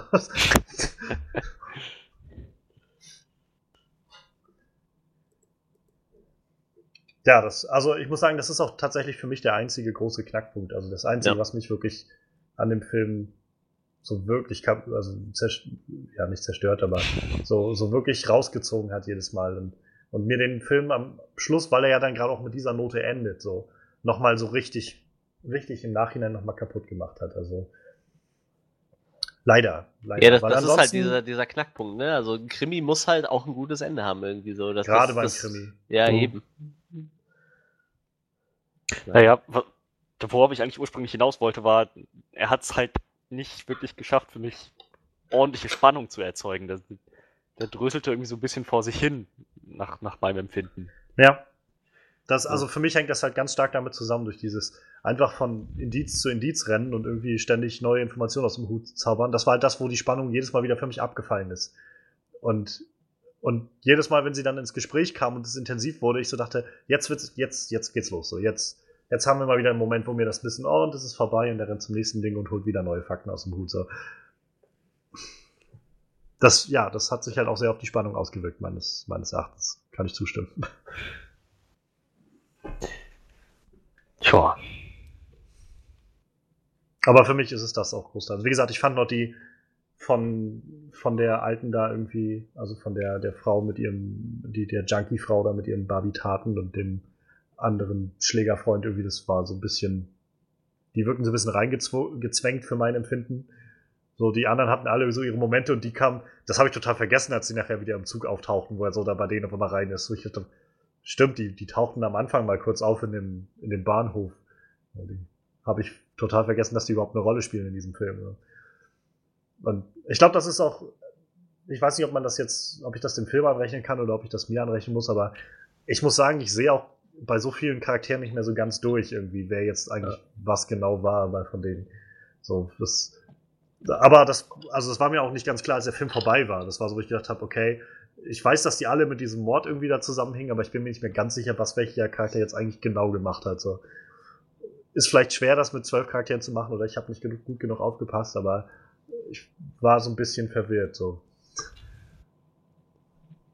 Äh, krass war es natürlich, dass dann so kurz vor Schluss nochmal, oder der nicht kurz vor Schluss, aber ich sag mal so, erst im letzten Drittel wurden ja dann quasi nochmal die zwei äh, Diplomaten eingeführt halt, ne? Irgendwie. Den hat man zwar am Anfang mal gesehen, wie er da äh, kunstvoll jemanden umgetreten hat, ganz am Anfang in Die meine ich halt. Die meinte ja, ich halt. Das ist, aber das sind halt so die wurden ja sehr, sehr spät dann eingeführt erst, ne? Und er ist halt irgendwie, na, ich weiß nicht. Ja, zwölf Charaktere ist natürlich echt schon viel so, ne? Normalerweise hast du immer so drei, vier Ja. bei so einem guten Krimi und Ja, vor allem zwölf, zwölf ja bloß für die Verdächt- Verdächtigen so. Dann hast du noch Ja. Cool und dann seinen, seinen, seinen Gehilfen da von der Bahn, der ihn damit in die Bahn geschmuggelt hat. John Depps Charakter und so. Das, da häuft sich ja dann doch schon so ein bisschen was an. Ich glaube, das könnte aber sogar noch so ein kleiner Trick gewesen sein, weil ja relativ oft erwähnt wurde, dass er mit zwölf Stichen niedergestochen wurde. Vielleicht, wenn du jetzt immer so auf dem Schirm gehabt hättest, dass da zwölf Stiche waren, hättest du vielleicht irgendwann Mhm. selber drauf kommen können, dass alle beteiligt waren, ne? Wie gesagt, als Dadurch- ich nachher ir- irgendwann überlegt habe, dass die halt alle sich kennen müssten, so, dann Ja. kam mir dieser Ja, ja, Gedanke halt klar. auch. Ja, irgendwann kam der sowieso, wie gesagt. Und dann denkst du aber immer noch so, naja, so voll kannst du eigentlich nicht sein, oder? Tja, so kann man sich irren. Also, wie gesagt, ich finde es gar nicht so faul, nur hätte man das halt besser aufziehen müssen. So. Na, ich Statt- weiß nicht, also mir war Statt uns halt irgendwie ständig so an der Nase rumzuführen. Irgendwie. Also so, da an der Stelle eher faul an der Nase rumzuführen mit diesem ganzen Informationstruck, der dann da ankam und alles abgeladen hat ständig. Und dann, dann lieber irgendwie mit diesen ganzen Deduktionen und so ein bisschen durch das Ganze schieben und naja. Tja, also, ich weiß nicht, wie es euch geht. Ich wäre bereit fürs Resümee. Habt ihr noch was zu sagen? Wegen meiner können wir zum Schluss kommen. Ja, alles klar. Also, ich kann für mich erstmal sagen, ich glaube, wir fangen mal, obwohl, wäre wahrscheinlich schlau, mit der, mit der positivsten bis zum Schluss zu warten. Ähm, wer von euch möchte anfangen? Ja, dann fange ich an. Also, ja, Murder on the Orient Express ist, war jetzt ein Film, auf den ich mich irgendwie gefreut habe, gerade auch, weil ich eigentlich so Krimi-Sachen eigentlich ge ganz gerne mag oder mal gerne gucke auf jeden Fall, mich da gerne mitführen lasse, aber der Film hat mich dann doch eher enttäuscht, also weil er nicht über die tollen Schauspieler, die er drin hat und diese wundervolle Cinematography in das Setting und so, darüber nicht hinauswachsen kann, weil es hapert dann mit dem ganzen Plot für mein Empfinden. Also es wird zu viel, wurde zu viel irgendwie an Informationsladung irgendwie einfach auf uns abgewälzt, die wir uns dann so dazu erklären müssen, dass der das halt alles weiß. Und damit ist irgendwie die Geschichte dann gut. Und wir kommen von einem Indiz zum nächsten. Und das hat mich halt sehr, sehr, sehr, sehr frustriert irgendwie.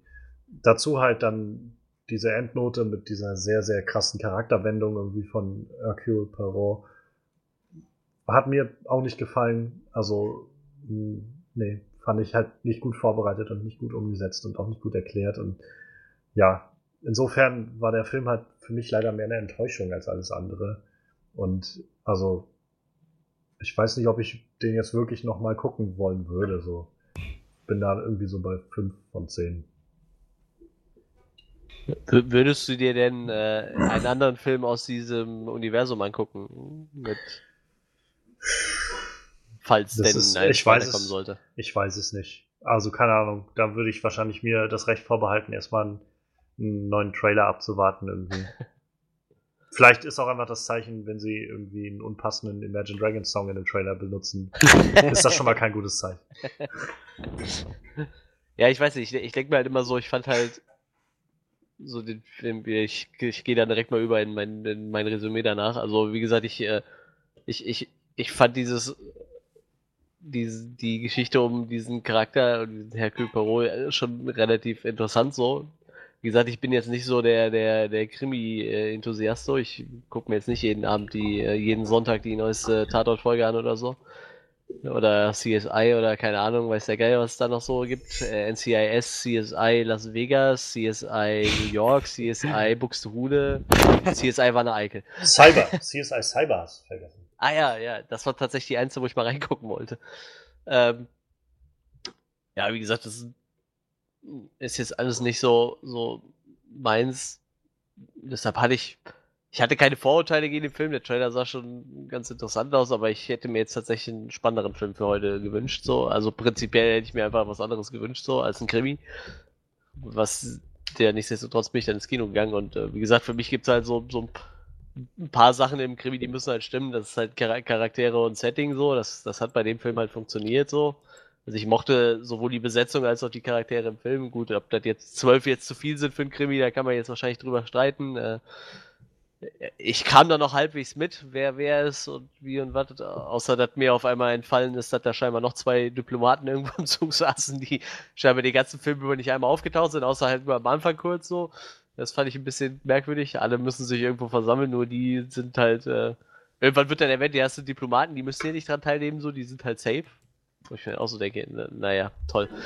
Ähm, dann äh, als zweites muss ich halt während so einem Film äh, immer so angeregt sein, mit, mitzudenken. Was halt, wer könnte der Täter sein, etc. Ich, ich möchte gerne irgendwelche Hinweise gestreut kriegen und dann meine Vermutung muss am besten ständig wieder zerstört werden, so dass man dann der Verdacht wieder auf ihn anders gelenkt wird. Das hat, finde ich, in dem Film auch relativ gut funktioniert. Ja, und das dritte ist halt so die Lösung des Falls. Ne? Also im besten Fall bin ich bis zum Ende nicht wirklich drauf gekommen, wer es ist.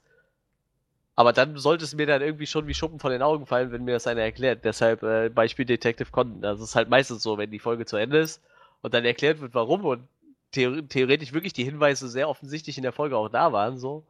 Das ist mir dann immer am liebsten so, wenn du dann so denkst, oh krass, natürlich, das macht voll Sinn so. Ja, das hat in dem Film halt überhaupt nicht. Ich fand die Lösung an sich ziemlich faul. Dass auf einmal gesagt wird, ja, die sind alle daran beteiligt, die hatten ja alle was mit der Familie zu tun. Irgendwann war es halt auch sehr offensichtlich. Da war es dann kein, ja, vielleicht könnten sie ja doch alle dran. Das war wirklich sehr, sehr offensichtlich, dass alle irgendwie dran beteiligt sind. Wie auch immer. ja, ich weiß nicht, ich land dann irgendwo so bei 6,5 von 10. Dann haben wir ungefähr so zwei Drittel waren halt gut, die haben funktioniert für einen Krimi und ein Drittel hat halt nicht funktioniert. Was halt leider das Ende war, was beim Krimi halt doch relativ wichtig ist, würde ich sagen. Na Mensch, dann ich glaube, dann wird meine Einschätzung auch gar nicht mal die beste sein. Ähm, also für mich hat halt, wie gesagt, im Film einiges funktioniert. So die Charaktere waren, waren gut geschrieben, gut ausgeformt, so das Setting wundervoll, auch, auch wirklich eingesetzt. Im, Im Plot des Films hat sich nie angefühlt, als, als wäre das zu wenig oder zu viel. Das war halt sehr gut alles ausbalanciert. Apropos ausbalanciert, der Ton des Films halt auch so nicht zu düster, aber halt auch nicht so locker, flockig, dass du irgendwie das Gefühl hast, guckst da gerade eine Rom-Com oder so. Ähm, das hat halt, das hat halt alles ziemlich, ziemlich gut funktioniert. Und ja, so am Anfang hatte ich noch immerhin so dieses, dieses Gefühl, dass dass es mich interessiert hat, wer der Mörder jetzt tatsächlich gewesen ist, wie das passiert ist, wer was tatsächlich gesehen hat, wer von denen jetzt vielleicht lügt. So, und gerade wenn Charaktere miteinander gesprochen haben, interagiert haben und halt vor allem Hercule Poirot in, in Kenneth Branagh als Besetzung, das war immer wieder, das waren immer wieder Momente, wo ich gemerkt habe, da steigt mein Interesse. Leider gab es aber auch viele Momente, wo ich dann, wo ich echt gemerkt habe, so, das ist geht gerade alles sehr an mir vorbei und enttäuscht mich auch irgendwo und hat wenig bis gar keine Spannung. So, naja, das Ende haben wir jetzt alle schon mal angemerkt, war echt nicht, fand ich echt nicht so berauschend. Und das, was wir dann bekommen haben als Auflösung, war auch nicht gut vorbereitet. So, dieser fällt mir wie Schuppen von den Augen, Moment, wie du meinst, Manuel, den hatte ich auch nicht. So, es war halt, es war halt alles echt hauptsächlich enttäuschend. Hm. Tja, aber ich glaube, letzten Endes bin ich dann trotzdem irgendwie bei einer, bei einer Einschätzung von diesem Film als so als, als Film, der mehr Potenzial gehabt hätte, wesentlich mehr Potenzial gehabt hätte, das er nicht ausgeschöpft hat, aber der halt auch trotzdem noch genug Sachen richtig gemacht hat. Also ich denke, ich bin dann auch bei 6,5 von 10. Ja. Eigentlich bin ich daran gewöhnt, dass Johannes jetzt nochmal das Wort ergreift. Aber ähm, ähm, ich schätze dann sind wir jetzt alle unsere Meinungen losgeworden. Aber das, das ist nur unsere Sicht der Dinge. Was haltet ihr von dem Film? Was hat euch der Film gegeben? Was hat er euch nicht gegeben? Würdet ihr den vielleicht nochmal noch mal sehen wollen? Findet ihr, wir haben Dinge völlig außen vor gelassen, die man eigentlich auf jeden Fall hätte besprechen müssen? Was ist eure Meinung zu Selbstjustiz? Das ist hier die Frage. ich ich würde tatsächlich, hätte ich gerne eine Meinung von jemandem, der so mehr wie ein Buch gelesen hat dazu. Der könnte uns zum Beispiel sagen, ob dieses Verhalten von Hercule Poirot am Ende irgendwie äh, sinnig wird, wenn man mehrere Bücher gelesen hat. So. Wenn man mehr in dem Charakter drin steckt. Würde mich tatsächlich interessieren. Also, falls irgendeiner von unseren Zuhörern Bücher gelesen hat, von Agatha Christie, ich hätte gerne mal eine Meinung dazu. Ob das zum Charakter passt oder ob das total. In dem Film wirkt es halt, wie Johannes schon sagte, relativ äh, gegensätzlich zu dem, wie der Charakter sonst gehandelt hat halt, ne? So für ihn gibt es ja eigentlich nur richtig und falsch und er ist halt immer für die richtige Seite.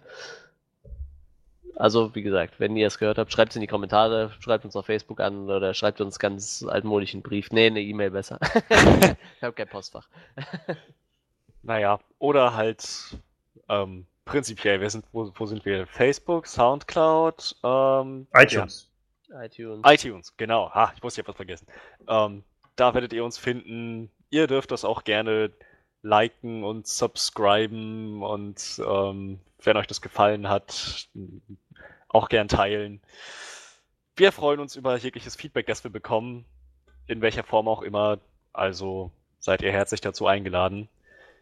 Tja, und ansonsten würde ich sagen, danke fürs Zuhören. Wir hören uns dann nächste Woche wieder, dann mit Justice League, oder? Ja. Yep. Das wird spannend. Das wird sehr spannend. Wir hoffen, euch dann wieder begrüßen zu dürfen. Euch noch einen schönen Tag, schönen Abend, schönen Nachmittag, wann immer ihr euch das auch anhört. Und bis dann. Ciao, ciao.